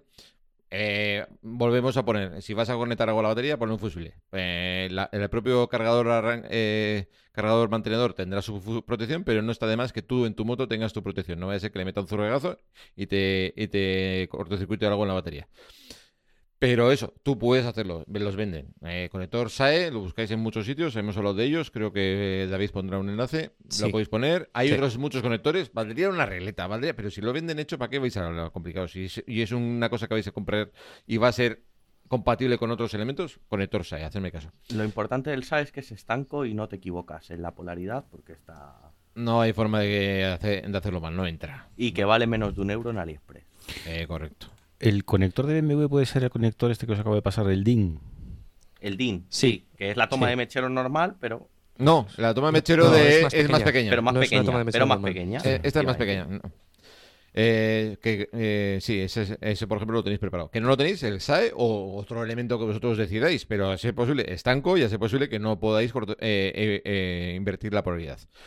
Para mantenedores cargadores, porque estamos hablando de intensidades bajas. No se os ocurra intentar arrancar una moto enchufando ahí que no da el cable. La sección del cable no da. Para arrancar la moto, porque la batería se os ha muerto, necesitáis un arrancador. Lo notaréis porque el cable es gordo. Y como no sea gordo, lo notaréis porque el cable se calienta un huevo. Porque lo que está haciendo es generar mucha intensidad durante poco tiempo. Por eso, incluso hay power banks que sirven para arrancar motos, ¿vale? Sí. Te arrancará una vez. Mm, igual dos, No. si hay mucha suerte, pero... Y más. Pero, pero lo hacen. El calentón se lo va a llevar, porque es, que Sí, sí. es exagerado lo que se calienta. Pero eso, eso sería un carga, un arrancador. ¡Uy, qué lío tengo hoy! El arrancador. ¿Vale? Se nota porque suele Sí. llevar pinzas. A eso, como no lo puedes conectar en un conector específico ni puedes enchufarlo a un mecherito, pues eso lleva unas pinzas de, señal, de, de las gordas. Es- yo, yo, por ejemplo, tengo cargador para el de Lidl, famoso, eh, ya de hace unos cuantos años, eh, que trae, que tiene pinzas también, no, no tiene conector SAE, y, y funciona bastante bien, no me puedo quejar, la verdad, me está salvando la batería. Es la primera batería que me dura más de un año y medio en 10 años, y, y es gracias a tenerla enchufada con el trasto ese. Y luego tengo un arrancador que me compré antes del, antes del cargador, que, que es de Midland, que es lo que dices tú, que es de batería, que es como una powerbank. Y, y me ha sacado de arrancar la moto dos o tres veces, en, pues una vez con una helada tremenda con 4 grados bajo cero. Y, y bien, y arrancó dos o tres veces la moto con el trasto ese. A ver, que todo ocupa sitio en la moto y es un coñazo llevar un, Sí. un arrancador. Pero si te va a sacar un- de un apuro en un momento porque te has dejado las luces puestas o en estacionamiento cuneta, famoso, eso, o algo, pues mira, es valorar, ¿no? Te Yo sirve para como- viajes largos, para viajes largos sí que lo recomiendo. A ver, la otra opción es llevar unas pinzas, pero y- o, pre- o Sí. esperar que te pare un coche que lleve pinzas, pero, Pero como depende casi- de que te te- paren, Casi te ocupa más unas pinzas que, Que uno de que Te ocupa uno de estos pequeños. te ocupa mucho, mucho más, te ocupan unas pinzas. Sí, sí. Y depende de que tengas un coche que pare y te ayude. Aquí vas a, tu- a ti vas tú solo. Eso sí. pues tienes que tener pensado que es como lo de los servas que hablamos el otro día. Tienes que pensar que tu moto se puede parar, que tu moto se puede descargar la batería, que tienes que prepararte para lo peor, si quieres. Si no, Yo a- normalmente, a la aventura. además, si viajo con alguien me pongo de acuerdo, uno lleva el arrancador, otro lleva el compresor y ese tipo de cosas para repartir un poco, pero siempre llevamos las dos cosas. Porque todavía no me he comprado el, compresor, el compresor arrancador de líder, que me parece una maravilla. Que hemos dicho que, hemos dicho que es la, la antiherramienta, que si consigues tener un pinchazo, A ver, la si rueda pinchas y luego- te quedas sin batería, no, va a tener la batería para las dos cosas. Pero también si se te incendia la moto no va a hacer nada. No, No, no, está, no, está, no, es tan ra- no es tan raro. Tú pinchas en el medio de la autopista, te pones nervioso, dejas el contacto puesto porque se te olvida, porque estás en el medio de la carretera, no sé qué, buscas el compresor. Cuando entre que, como dicen en mi pueblo, entre ponte bien y estate quieta, cuando ya tienes la rueda lista, vas a arrancar y la moto no arranca. Y no tienes arrancador porque ya has gastado la batería en el compresor. Yo no lo veo, ¿eh? Ramón, nos, acordar nos han dejado solos en este debate. Cri, cri, cri, cri, cri. Ha sonado un grillo por ahí. Sí, sí, sí. A mí me ha pasado la contraria, de quedarse sin gasolina y dejar el warning puesto y cuando llega la gasolina ya no hay batería para arrancar el coche. Eso- Ostras. Eso, también pasa. Pero bueno.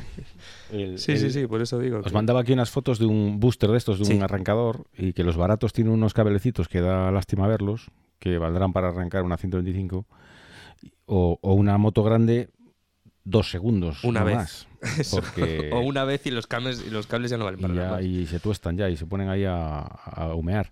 Y el otro, el, el caro, 280 pavos, vale este, vale este de abajo, el Noco este, Noco Boost, que te mar. Mira, mira qué cacho de cables que lleva. Eh, cuanto más gordo, mejor. Ante la duda, eso, Eso, eso me lo han dicho siempre. Sí. Así estoy yo. dicen ellas. Pero, Bueno, no hemos hablado de, no hemos hablado de dineros, pero si queréis hablar de dineros, hablamos Sí. de batería. Sí, tenemos sobra pasta y los al litio. Si no hemos comido bueno, las, las AGM no son baratas tampoco. No, no, ¿eh? AGM barato no es nada, pero vete al litio. No, me refiero en, en- en comparación litio AGM, no sé si hay tantísima diferencia. No. Es más cara la GM muchas veces. Que sí. No, las AGM están bastante. Bueno, no sé, ¿eh? lo que he visto así por encima. Te recuerdo que por interno te mando la foto, la foto de, la, de mi batería y es AGM y es una Burman y no es una Sí, sub- sí, sí. BMW. Sí, Digo, por, esa es- aquí vamos aquí luciendo, pero no. La- No, no, las no, no, pobres sí, japonesas también te- se merecen AGMs. Claro, claro que sí, pero sí, pero, pero si, si yo soy el primero que le ha dicho al, al señor Carrancio que no, que no era solo BMW, que Mi AGM fuente era un vídeo de hace cuatro años. Me ha Pues dolido. está Mi- desactualizado. esa moto es del 2003, para que te hagas una idea. Pero la batería no es la original, No, la ¿o sí? batería no es No, original. Ah, vale. esa es nueva. Excite es el que fabrica las AGM de BMW, por cierto. También te Sí, digo que la marca catálogo solo tenía Gel hace, hace unos años. también te digo que la marca es la marca que fabrica para BMW. Pero las puedes meter. Eso, eso, exacto, sí, sí. Sí, sí. Que además eh, tiene la fábrica en Bélgica. Ah. Yo vivía cerca de la fábrica de. O una de ellas, vaya. ¿Queréis un homenaje a Fernando, muerto del code? Venga. Datos ñoños. ¿Eh? ¿Os ¿Recordáis, verdad? sí. ¿Sabéis cuándo se creó la primera batería, la primera pila batería? ¿Cuándo me podréis decir? ¿Que más o menos? La primera pila batería. La primera batería, El- sí. Echar un año. 1900, 1902. Vale, dicen que 1800, ¿vale? Va, échale. Y- Sí. Mm, mm, bueno, 1900, venga, por ahí. Pues no. Hace más de 2000 años os invento, os, re- os, os llamo a que busquéis en YouTube las pilas de Bagdad. Con ese nombre me sonaba a- Ostras, a, a, sí, a- una película a. Jerezade y a todas las princesas Disney que conozco. ¿Y Vale. usaban las baterías? Eh, ¿sabes? ¿Has, Si no oído, había la- luz. has oído- No, pues, pues ¿habéis oído la piedra filosofal? Sí. Eh, Eh, a ver, es sí. teoría, ¿no? No hay nadie que haya vivido 2000 años para contarnos. Eh, sí, esto lo usamos aquí para guardar papiros. No. Han dicho los investigadores que eso lo han demostrado porque lo han generado, lo han vuelto a hacer y lo han reconstruido y lo han hecho. Echaron, eh, encontraron en una excavación unas mm, tinajas, ¿vale? De arcilla, tal, pero tenían en, en su interior eh, pez, lo que sería brea, eh, unas varillas de cobre y unas varillas de hierro. Y digo, esto, esto, joder, esto me suena. Esto parece un, un electrodo, esto. Ah, no, ¿Y esto para qué? todo. Entonces dijeron, vamos a hacer experimentos. Y un señor muy listo, en 1938, dijo, vamos a repetir el experimento.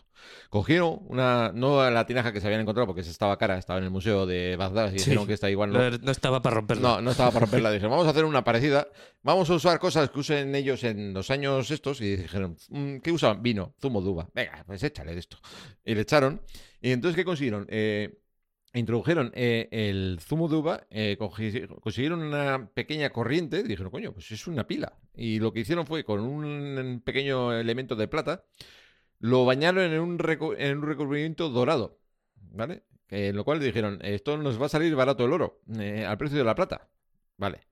Es teoría, ¿no? Pero dices, bueno, de hecho se han encontrado más. Eh, hay muchas en el Museo de Bagdad, o había muchas hasta que derrumbaron el Museo de Bagdad. Aquel señor que tiraba humas. eh, eh, Sí. Estamos trabajando en El ello. de, las, que decía. el de las armas que estaban, que no estaban. Estamos trabajando en ello, decía el otro. Vale, pues para que os hagáis una idea. O sea, no quedan, ¿vale?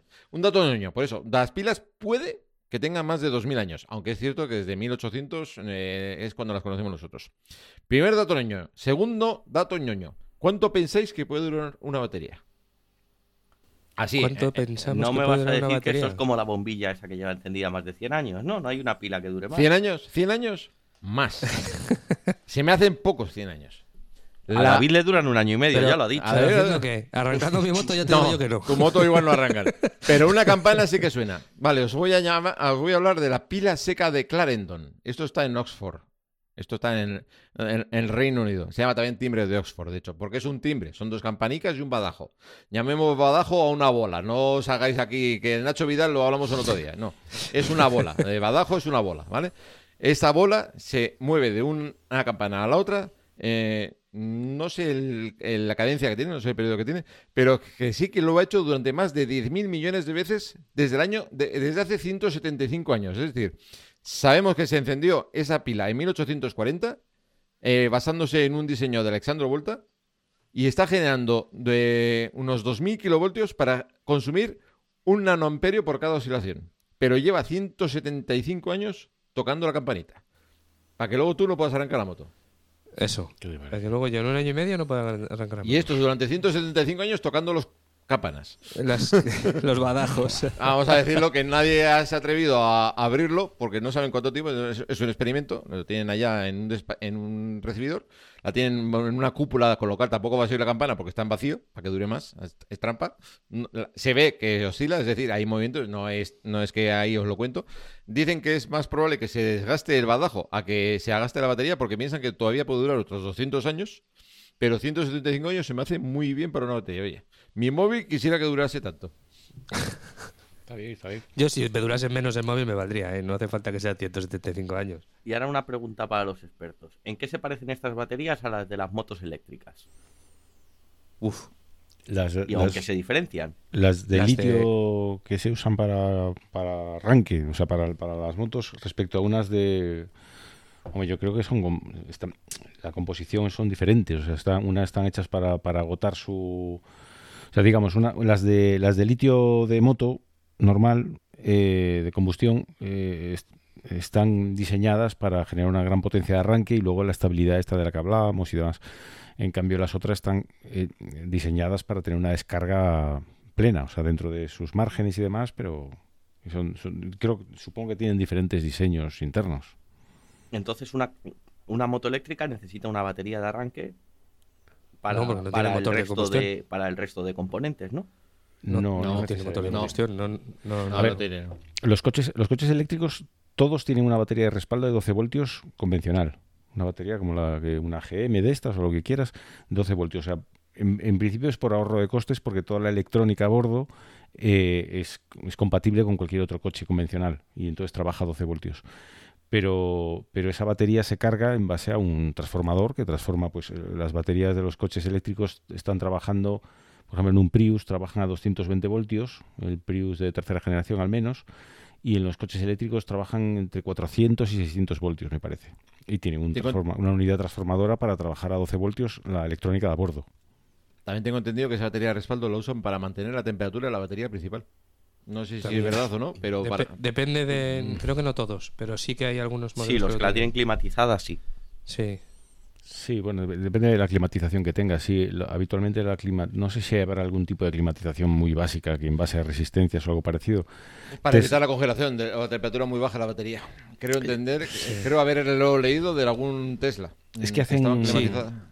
Tesla tiene un sistema de esos, pero no sé si se basa en una batería convencional de, de un coche. ¿eh? O sea, no sé Yo- si. yo creo que no, no sé cómo lo alimentan. La electrónica está monitorizando constantemente la batería y si baja una cierta temperatura la calefacta. El- eh, concretamente Tesla tiene el Mm. sistema de aire acondicionado con bomba de calor y le aplica frío o calor según demanda. O sea, si se está sobrecalentando la enfría y si se está, está refrigerada por agua y hace un uso de, de un sistema de compresor, un compresor de un- como un aire acondicionado doméstico con bomba de calor y le aporta frío o calor según, según tenga necesidad para mantenerla en su temperatura ideal. El problema lo tienen los coches eléctricos con baterías refrigeradas por aire, el famoso Leafgate, los Nissan Leaf, que eh, durante el proceso de descarga se calientan, o sea, cuando van circulando se calientan, cuando lo sometes a carga se siguen calentando, cuando Ya. vuelves a iniciar la marcha no Se vuelven a calentar más. es. Entonces, se, se va, o sea, no baja de temperatura. ¿Y qué pasa? Que a la tercera carga en un viaje te dice que, que, que esperes un rato, que, que- tiene un calentón Sí, encima que no puede con la vida. Y es, un, es un problema, el tema de las temperaturas en los coches que no tienen un sistema de refrigeración eficaz como es el Tesla. El, el Leaf no lleva nada de refrigeración, no lleva ni ventiladores ni nada a la batería. aire, refrigeración en verano, claro, Aire. se achicharra. Claro. Porque claro, estamos Pues- hablando de las baterías, pero me está dando miedo preguntar, ¿qué hay de las baterías de hidrógeno? De la pila de combustible. La pila de combustible de hidrógeno. Es que, que yo sepa, la pila de combustible trabaja en base a una membrana muy delicada, no sé cuánto. o sea, la pureza del hidrógeno tiene que ser muy elevada. La propia pila genera una cantidad de energía limitada. Entonces, al final tienen que trabajar con baterías de respaldo. O sea, digamos, esa pila de hidrógeno a lo mejor genera ponle, 20 kilovatios de forma constante, consumiendo hidrógeno. Con 20 kilovatios no mueves un coche de forma eficaz, o sea, no, no va a ser una fuente de, de energía eh, fiable para trabajar. Además, eh, tú a lo mejor estás parado y usas un kilovatio para estar parado, pero una vez que te pones en marcha precisas 40 para poner en marcha el coche. Entonces, esa, esa disponibilidad de energía tan variable, la pila de combustible no la da. Entonces siempre tienen que trabajar con pilas de respaldo, con baterías de respaldo. Entonces esa, esa, esa pila de combustible carga unas baterías y tú ya Y la batería demandas, eso es, demandas de... Y tienes un esas backup, baterías son vamos. de litio, ¿no? De, Son momen- de momento sí, el, el enlace que os mandé el otro día, los, los chinos están trabajando con las de que eran de, de sodio, Ay, ¿no? De sodio. Ahí quería llegar. Ahí quería llegar, justo. Eh, al final el sodio y el litio son muy parecidos químicamente y ¿Os se está trabajando. ¿Os acordáis de la tabla periódica? Litio, sodio y potasio, rubidio, cesio y francio. No lo sabéis de cantar, pero es que resulta que, est- que están uno al lado del otro, porque la composición es prácticamente la misma. Me ha gustado mucho. Sí, a mí también. A mí me ha gustado mucho también. A mí me ha ¿Puedes gustado repetirlo? más. ¿Puedes cantarlo otra vez? José Litio, mi sodio, potasio, que- rubidio, cesio y francio. Luego yo me los, yo me los aprendí así cantando, porque si no, no había Dios que diga química. Pues no voy a usar química en mi vida, química. Y francio. También me sabía el... el- el- Con un poco de retraso, pero, pero ha llegado. También me sabía el, el Salve Regina, pero eso es porque estudian curas. Eso no procede. Eso no procede aquí. Bueno, o sea que en el futuro veremos baterías de sal. Oye, Yo- va- valen, valen una centésima parte de lo que vale el litio, o sea que no te digo yo que no. Y no solo es que valgan poco, sino que es efectivamente el sodio sale de la sal. Entonces es muy fácil de conseguir no, y, y no necesita tierras raras. Es muy parecido al litio, pero tiene una diferencia y es que no necesita tierras raras para hacer la batería. Pero luego en cuanto a efectividad de la batería y Es demás. prácticamente igual, un poquito igual. peor, claro, pero que bueno, eso- igual que las de litio al principio. Ten en cuenta que es una tecnología que está empezando. Eh, al final. En sitios donde no tengas mucho problema de espacio, como pues baterías para, para hogares o cosas de esas, pues todavía, y algún coche, pues, pues ya están empezando a salir.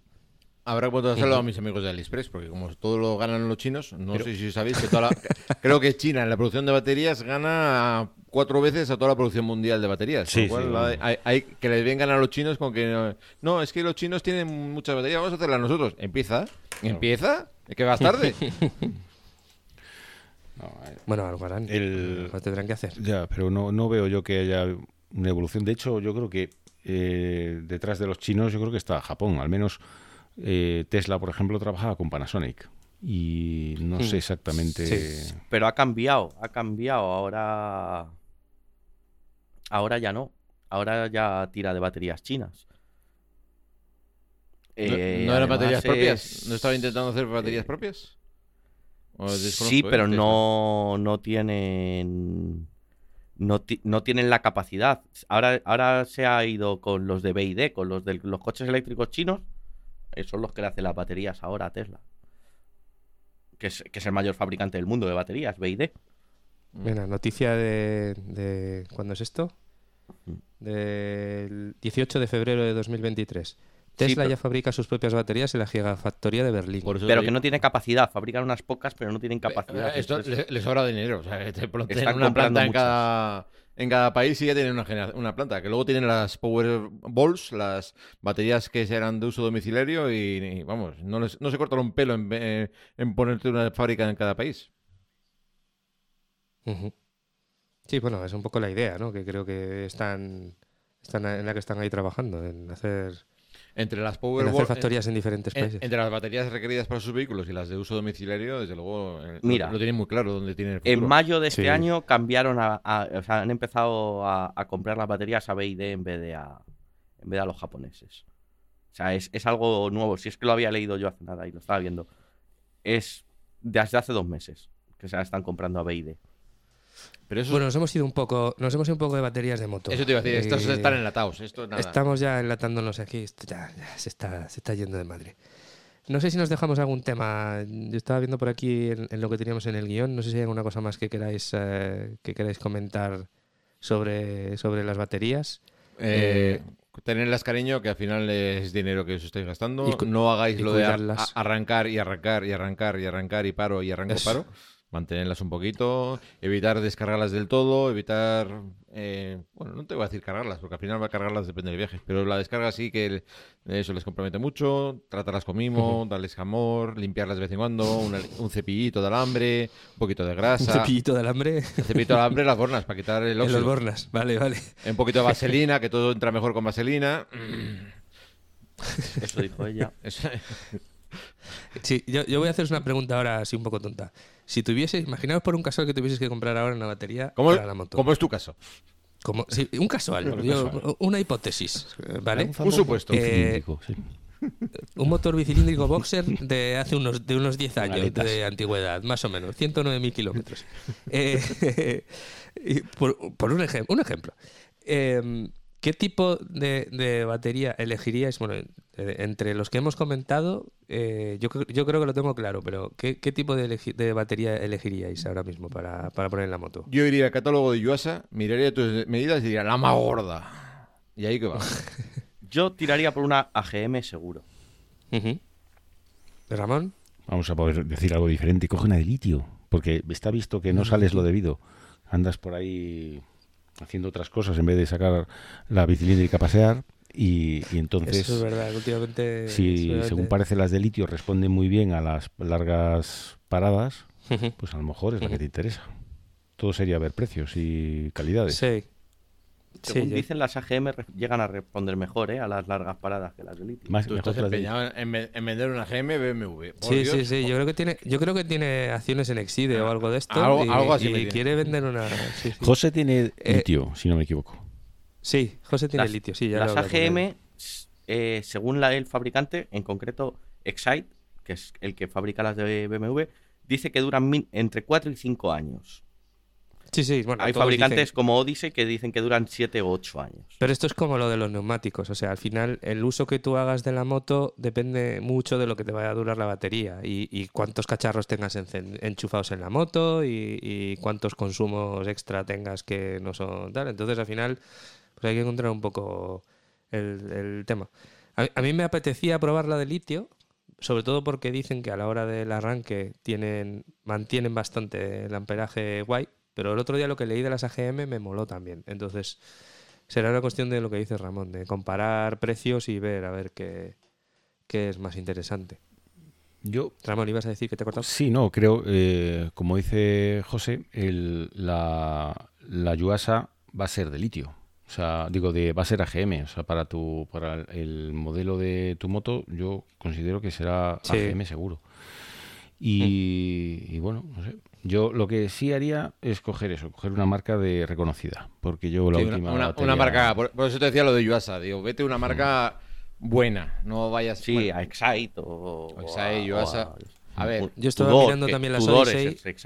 Fubert, Las- no las- lo mires. Fubert, no, lo Fubert, mires. no. No, no, no. Ni, Caca. ni Norauto. Norauto. Ni Norauto. Eh, estaba mirando también las Odyssey. eh, lo que pasa que el problema que tienen las Odyssey es que no son de moto, en realidad. Son, Sí, son de. no, son de moto, pero eh, llevan una nomenclatura americana. y- ya sabes que y- ellos miden en yardas y en pulgadas. Entonces, Sí, sí, no, pero es que además, eh, inicialmente, aunque valen para moto, eh, están pensadas para, para lanchas. Son, son marítimas, son para, para mercado marítimo. Entonces, Pero si tú tienes Eh, un barco, ¿qué más te da?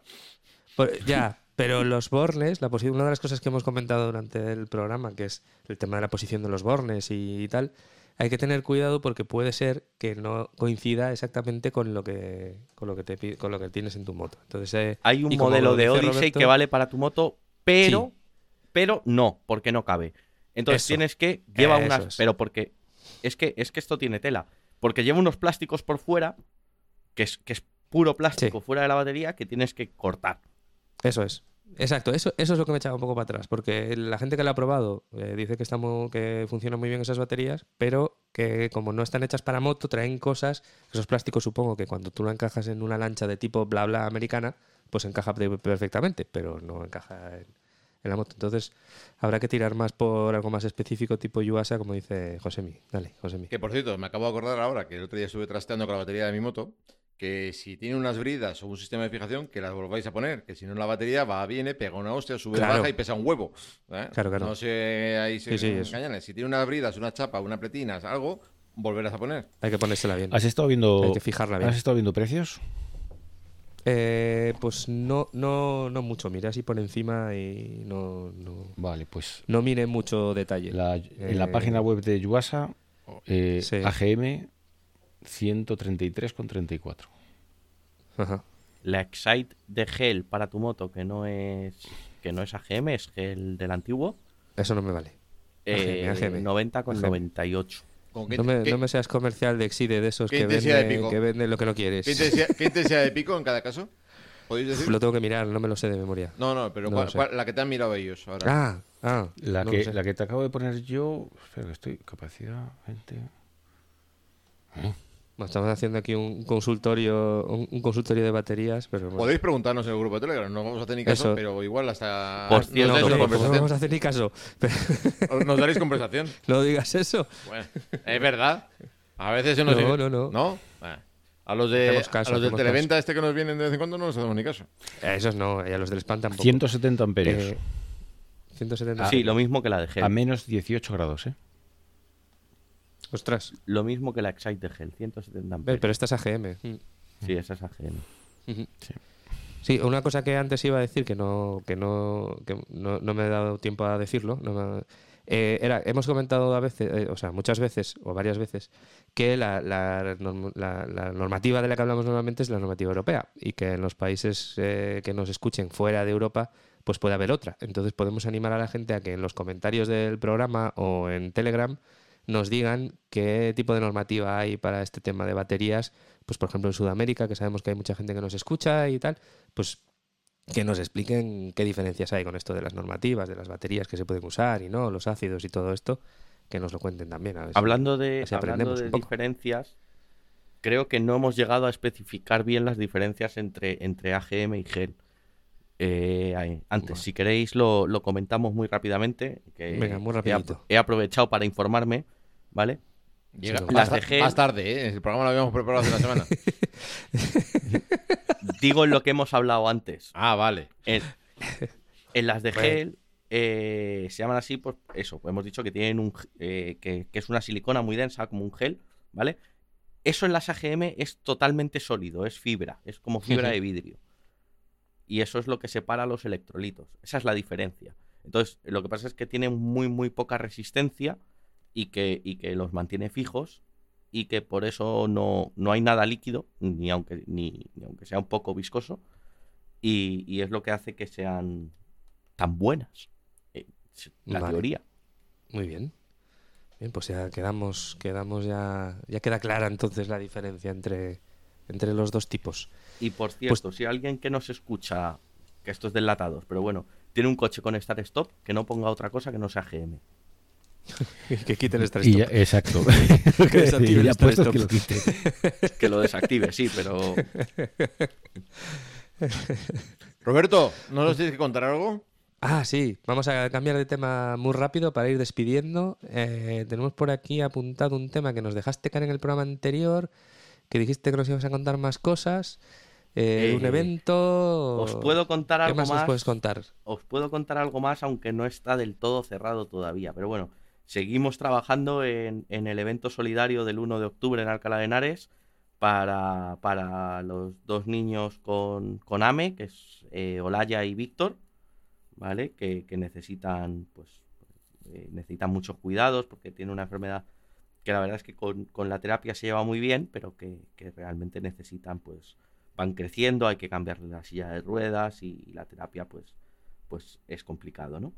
Entonces estamos, estamos montando eh, un evento solidario que será el, domingo 1 de octubre por la, por la mañana hasta después de comer, ¿vale? Estamos intentando traer food trucks a la espera de que nos dé la autorización, pero bueno, ya tenemos, lo tenemos todo hecho.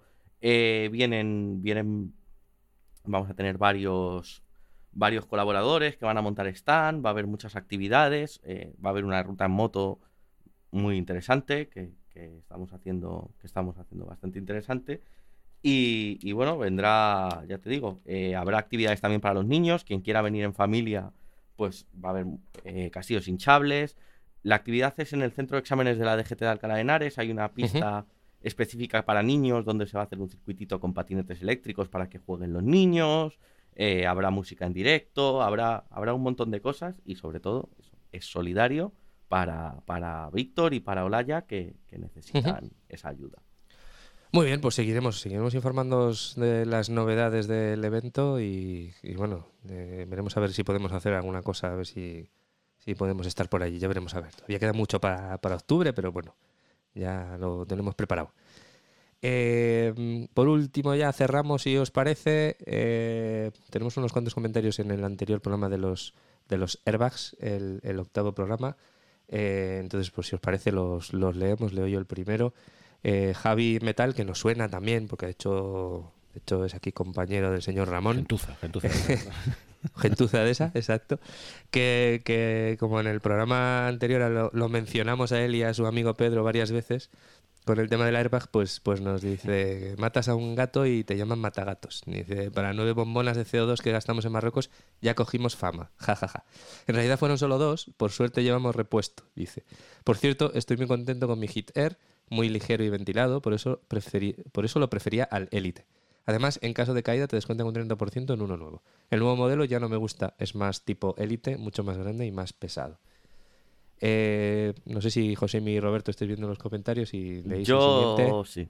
Bueno, hay uno que directamente nos vamos a saltar, ¿vale? Pero bueno. ¿Cuál? ¿Cuál? ¿Por qué? ¿Qué No, no, no, no. Aquí se ¿Cuál lee todo, ellos? se lee todo. Aquí se Ah, leen el- todos. eh, ya sé cuál dices, ya sé cuál dices. Vale, el crítico, ese lo, os lo leo yo. Vale. Venga.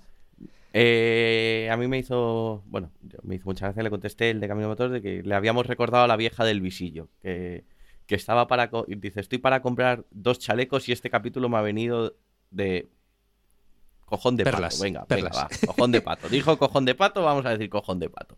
Estoy más convencido de- del que voy a comprar, pero tengo la duda de esperar un poco más a que Emilio lo pruebe. De cualquier modo, gracias. Bueno, eh, pues ya todos sabemos de cuál habla, ¿no? Está, está hablando de las par. Vale. Eh, el siguiente, José, no sé si lo tienes tú a mano. Sí, tenemos el comentario de Pelagra. Gracias, chicos. Otro gran episodio. Llevo un par de años pensando en comprar uno, pero aún así no he decidido. Lo que sí es seguro es que después de escuchar el podcast tengo las cosas más claras. Me alegro que te hayamos solucionado Bien. alguna duda. Yo pensaba que habíamos ¿Cómo hecho más dudas todavía, pero si hemos solucionado ¿Cómo nos alguna, gusta? no ha sido gracias a nosotros, fue gracias a nuestros tertulianos. ¿Cómo, cómo nos gusta? ¿Cómo nos gusta?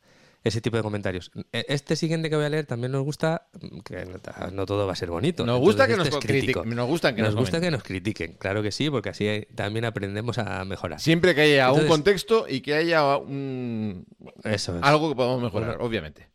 Efectivamente. Entonces Javier Alonso García eh, nos dice, muy bien, punto, eh, en tono recio, pero si tanto miedo tenéis a carros, igual mejor si vais en coche.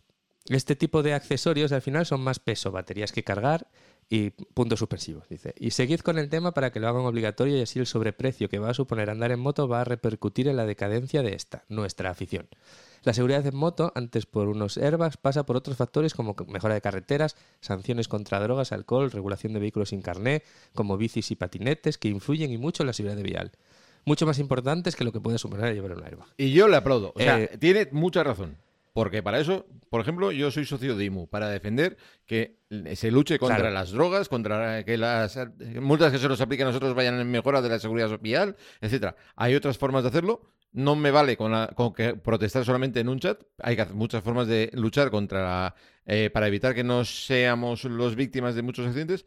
Lo que pasa es que no, sé- no sé si nos merecemos tanto castigo, pero hay muchas Pero, y luego, luego no son cosas incompatibles. O sea, es decir, eh, el luchar contra todo eso, que tiene razón, eh, no quiere decir que tú no tengas que protegerte por un posible, ante un posible problema. Es decir, Lo mismo que escoges cordura o cuero, o puedes escoger un nivel Claro. de protección, pues puedes proteger una. No te evita. Que, sea un- Efectivamente. que tengamos ciertas mm, políticas en las que mejor multamos que educamos. Obviamente eso no es Eh, lo ideal. obvi- Pero- obviamente, pero pero, no quita lo pero otro. bueno, mira, tenemos voy a- además a Ramón voy a que acaba de levantar las orejas así como diciendo, "Ah, he oído tal. No sé si Ramón, ¿qué, qué nos cuentas tú de esto? que, que es mejor no caerse, pero eh, sí, obviamente. no sé, yo creo que cualquier cualquier elemento que te proteja y que cuanto más seguridad mejor. Eh, siento, lamento profundamente comunicaros que no he escuchado el episodio, pero No. sí, ya voy a dar mi opinión. El problema, el- uno de los problemas que le veo yo a esto, o porque ahora está muy de moda, o sea, está muy de moda, está, eh, eh, se habla mucho sobre el tema de que a la Guardia Civil, a los motoristas, que nos, que se ha reclamado el airbag y tal y igual. Yo lo llevaré, yo si me lo da me lo, lo pondré, pero también os digo que a treinta y tantos grados, todo lo que te pongas encima, eh, hay veces, hay veces que si tienes, tienes que sopesar eh, lipotimia o, o si me caigo Sí, sí, claro. me, me defienda. O sea, entonces depende, depende que nos den, eh, a ver, a ver qué, qué tenemos. Vosotros que los usáis en verano, ¿eso cómo se lleva? A ver, El de, aire, el de David no cuenta aire. porque es un tirante. No, el mío no, no cuenta mucho, es un Eh, poco más quita, quita aire, depende cuál. eh, en cuanto más aire quita, también más protege. O sea, esto es así. Hay, Sí. eh, protege menos y protege menos, o sea, es un hecho. Tiene menos litros de, le caben menos litros de gas. Bueno, todo lo que comentamos en el programa anterior y no lleva la espaldera incorporada. Es verdad que por un lado quita aire, pero por otro, por ejemplo, yo lo digo siempre con mi élite, el hecho de llevar la espaldera en el chaleco y no en la chaqueta, que no va pegada a la espalda, hace mucho, ¿eh? O sea, lo que te quita por un lado te lo está dando por otro. Sí, al final yo creo que es acostumbrarse. Y en marcha, o- obviamente hay- en hay- parado, en parado todo lo que te pongas encima molesta, pero en marcha con una chaqueta ventilada debajo el aire entra. Es aire. Bueno, No- pero cuando- a ver, eh, también hay que partir de la base que cuando hay 30 grados, como dice Ramón, o 35, hay pocas cosas que te alivien. O sea, Sí, parar, que- echar una cerveza. Paras, Sí, exacto. paras, echas una Sí, cerveza y te alivia de la hostia. Si, está, si estás trabajando en la moto, no puedes, no puedes parar y tomar una cerveza. Ahí, Entonces, que hay- lo que jode es trabajar, no directamente exacto. no ir de moto. no el chaleco. Y ya como, como respuesta a este comentario y bueno, en general a, a todos los que puedan renegar, eh, voy a recuperar una frase de Emilio que dice mucho y es ojalá no lo necesiten. Los que no lo quieren, ojalá no lo necesiten. Y Sí, eso- claro. Ojalá que no necesitemos ninguno, ¿eh? Eh, Nosotros tampoco. Nosotros Pero tampoco, bueno. pero bueno. Sí. Vale, pues, pues nada, yo creo que aquí lo vamos a dejar ya. Eh, Yo tengo un comentario para decir. rato. Ah, tú tienes un comentario. Sí. ¿Pero lo has escrito en Evox o lo vas a hacer aquí? No, no, te- te- es, es personal. Esto es, es Ah, es personal. una intimidad. Es que Ah. he salido nombrado en otro podcast. En otro, en, otro, más. En otro más. cuántos? En otro más. Es que esto me. Claro, me lo gané. Cuéntanos. ¿sabes? He salido nombrado en, ¿Cómo? en la. eh, eh, ¿Cómo? Espera, que te cuento. Luces en el horizonte. Os conté el otro día una historia por teléfono bu- preciosísima Sí. que, que me había hecho emocionar. Sí. Bueno, pero resulta que me han nombrado. Sí. Eh, me ha hecho ilusión, me han nombrado en el Pero podcast. cuéntanos, ¿Qué? cuéntanos qué es eso de Luces del Horizonte. Luces y del Horizonte es un te- podcast y sobre- cómo fuiste a dar tú ahí. Luces en el Horizonte, al mismo que La órbita de Endor, es un podcast sobre eh, cultura, vamos a decir, friki, películas, eh, eh, libros, cómics y tal. Bueno, resulta que somos de- de- del, mi- del mismo lugar, somos de Pamplona. Y me los encontré en un bar. Entonces, como yo me emocioné, encontré un podcaster que me, que me gusta. Digo, porque alguno igual toma alguna idea, yo lo comento, ¿vale? Soy de Pamplona, suelo andar por ahí. se, puede aplicar el mismo cuento. Me los encontré, me hizo ilusión, les invité a un plato de rabas sin, que supieran que era yo. Dijeron, se sorprendieron, de hecho, porque les apareció la camarera con un plato de rabas así de gratis. Y dije, coño.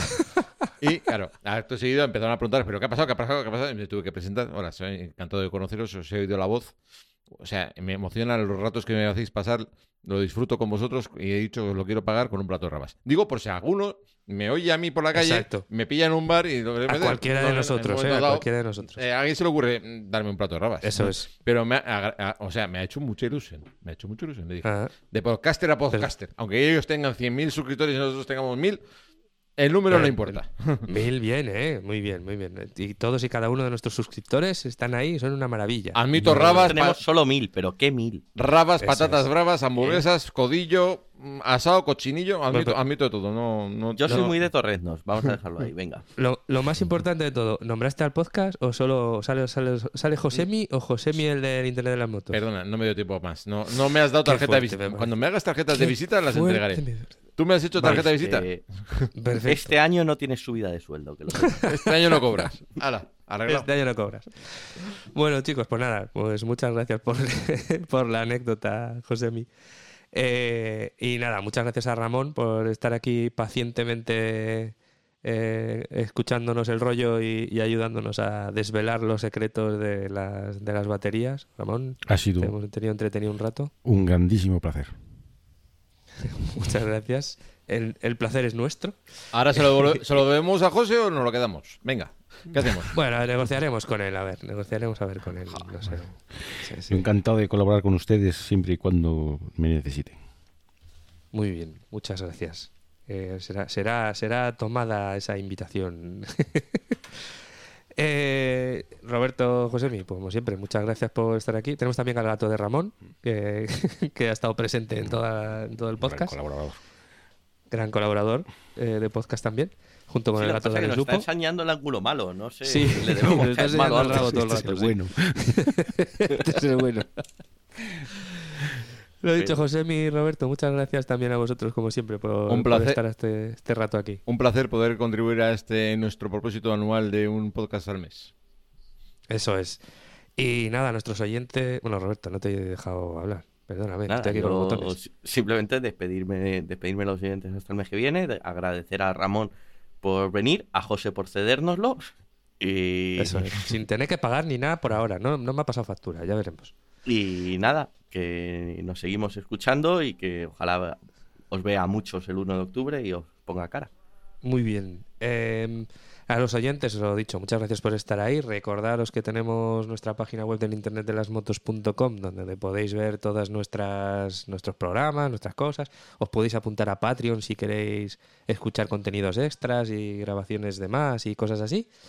Eh, todo eso desde nuestra página web, nuestro canal de Telegram en Internet de las Motos y bueno, dónde escucharnos ya lo sabéis porque si no, no estaríais aquí ahora mismo. Eh, nada más, muchas gracias a todos y nos vemos el mes que viene. En el camarote de tu yate o en el dormitorio de tu avión. Que esta noche me quedo a cenar con ministros y algún cardenal. Esa mousse de caviar al champán que me ofrece tu harem junto al mar. Que esta noche me quedo a aprender ese arte sutil de evadir, esa gracia para encarecer, esas mañas para conseguir. Verás, solo quiero de ti todo lo que por ti perdí.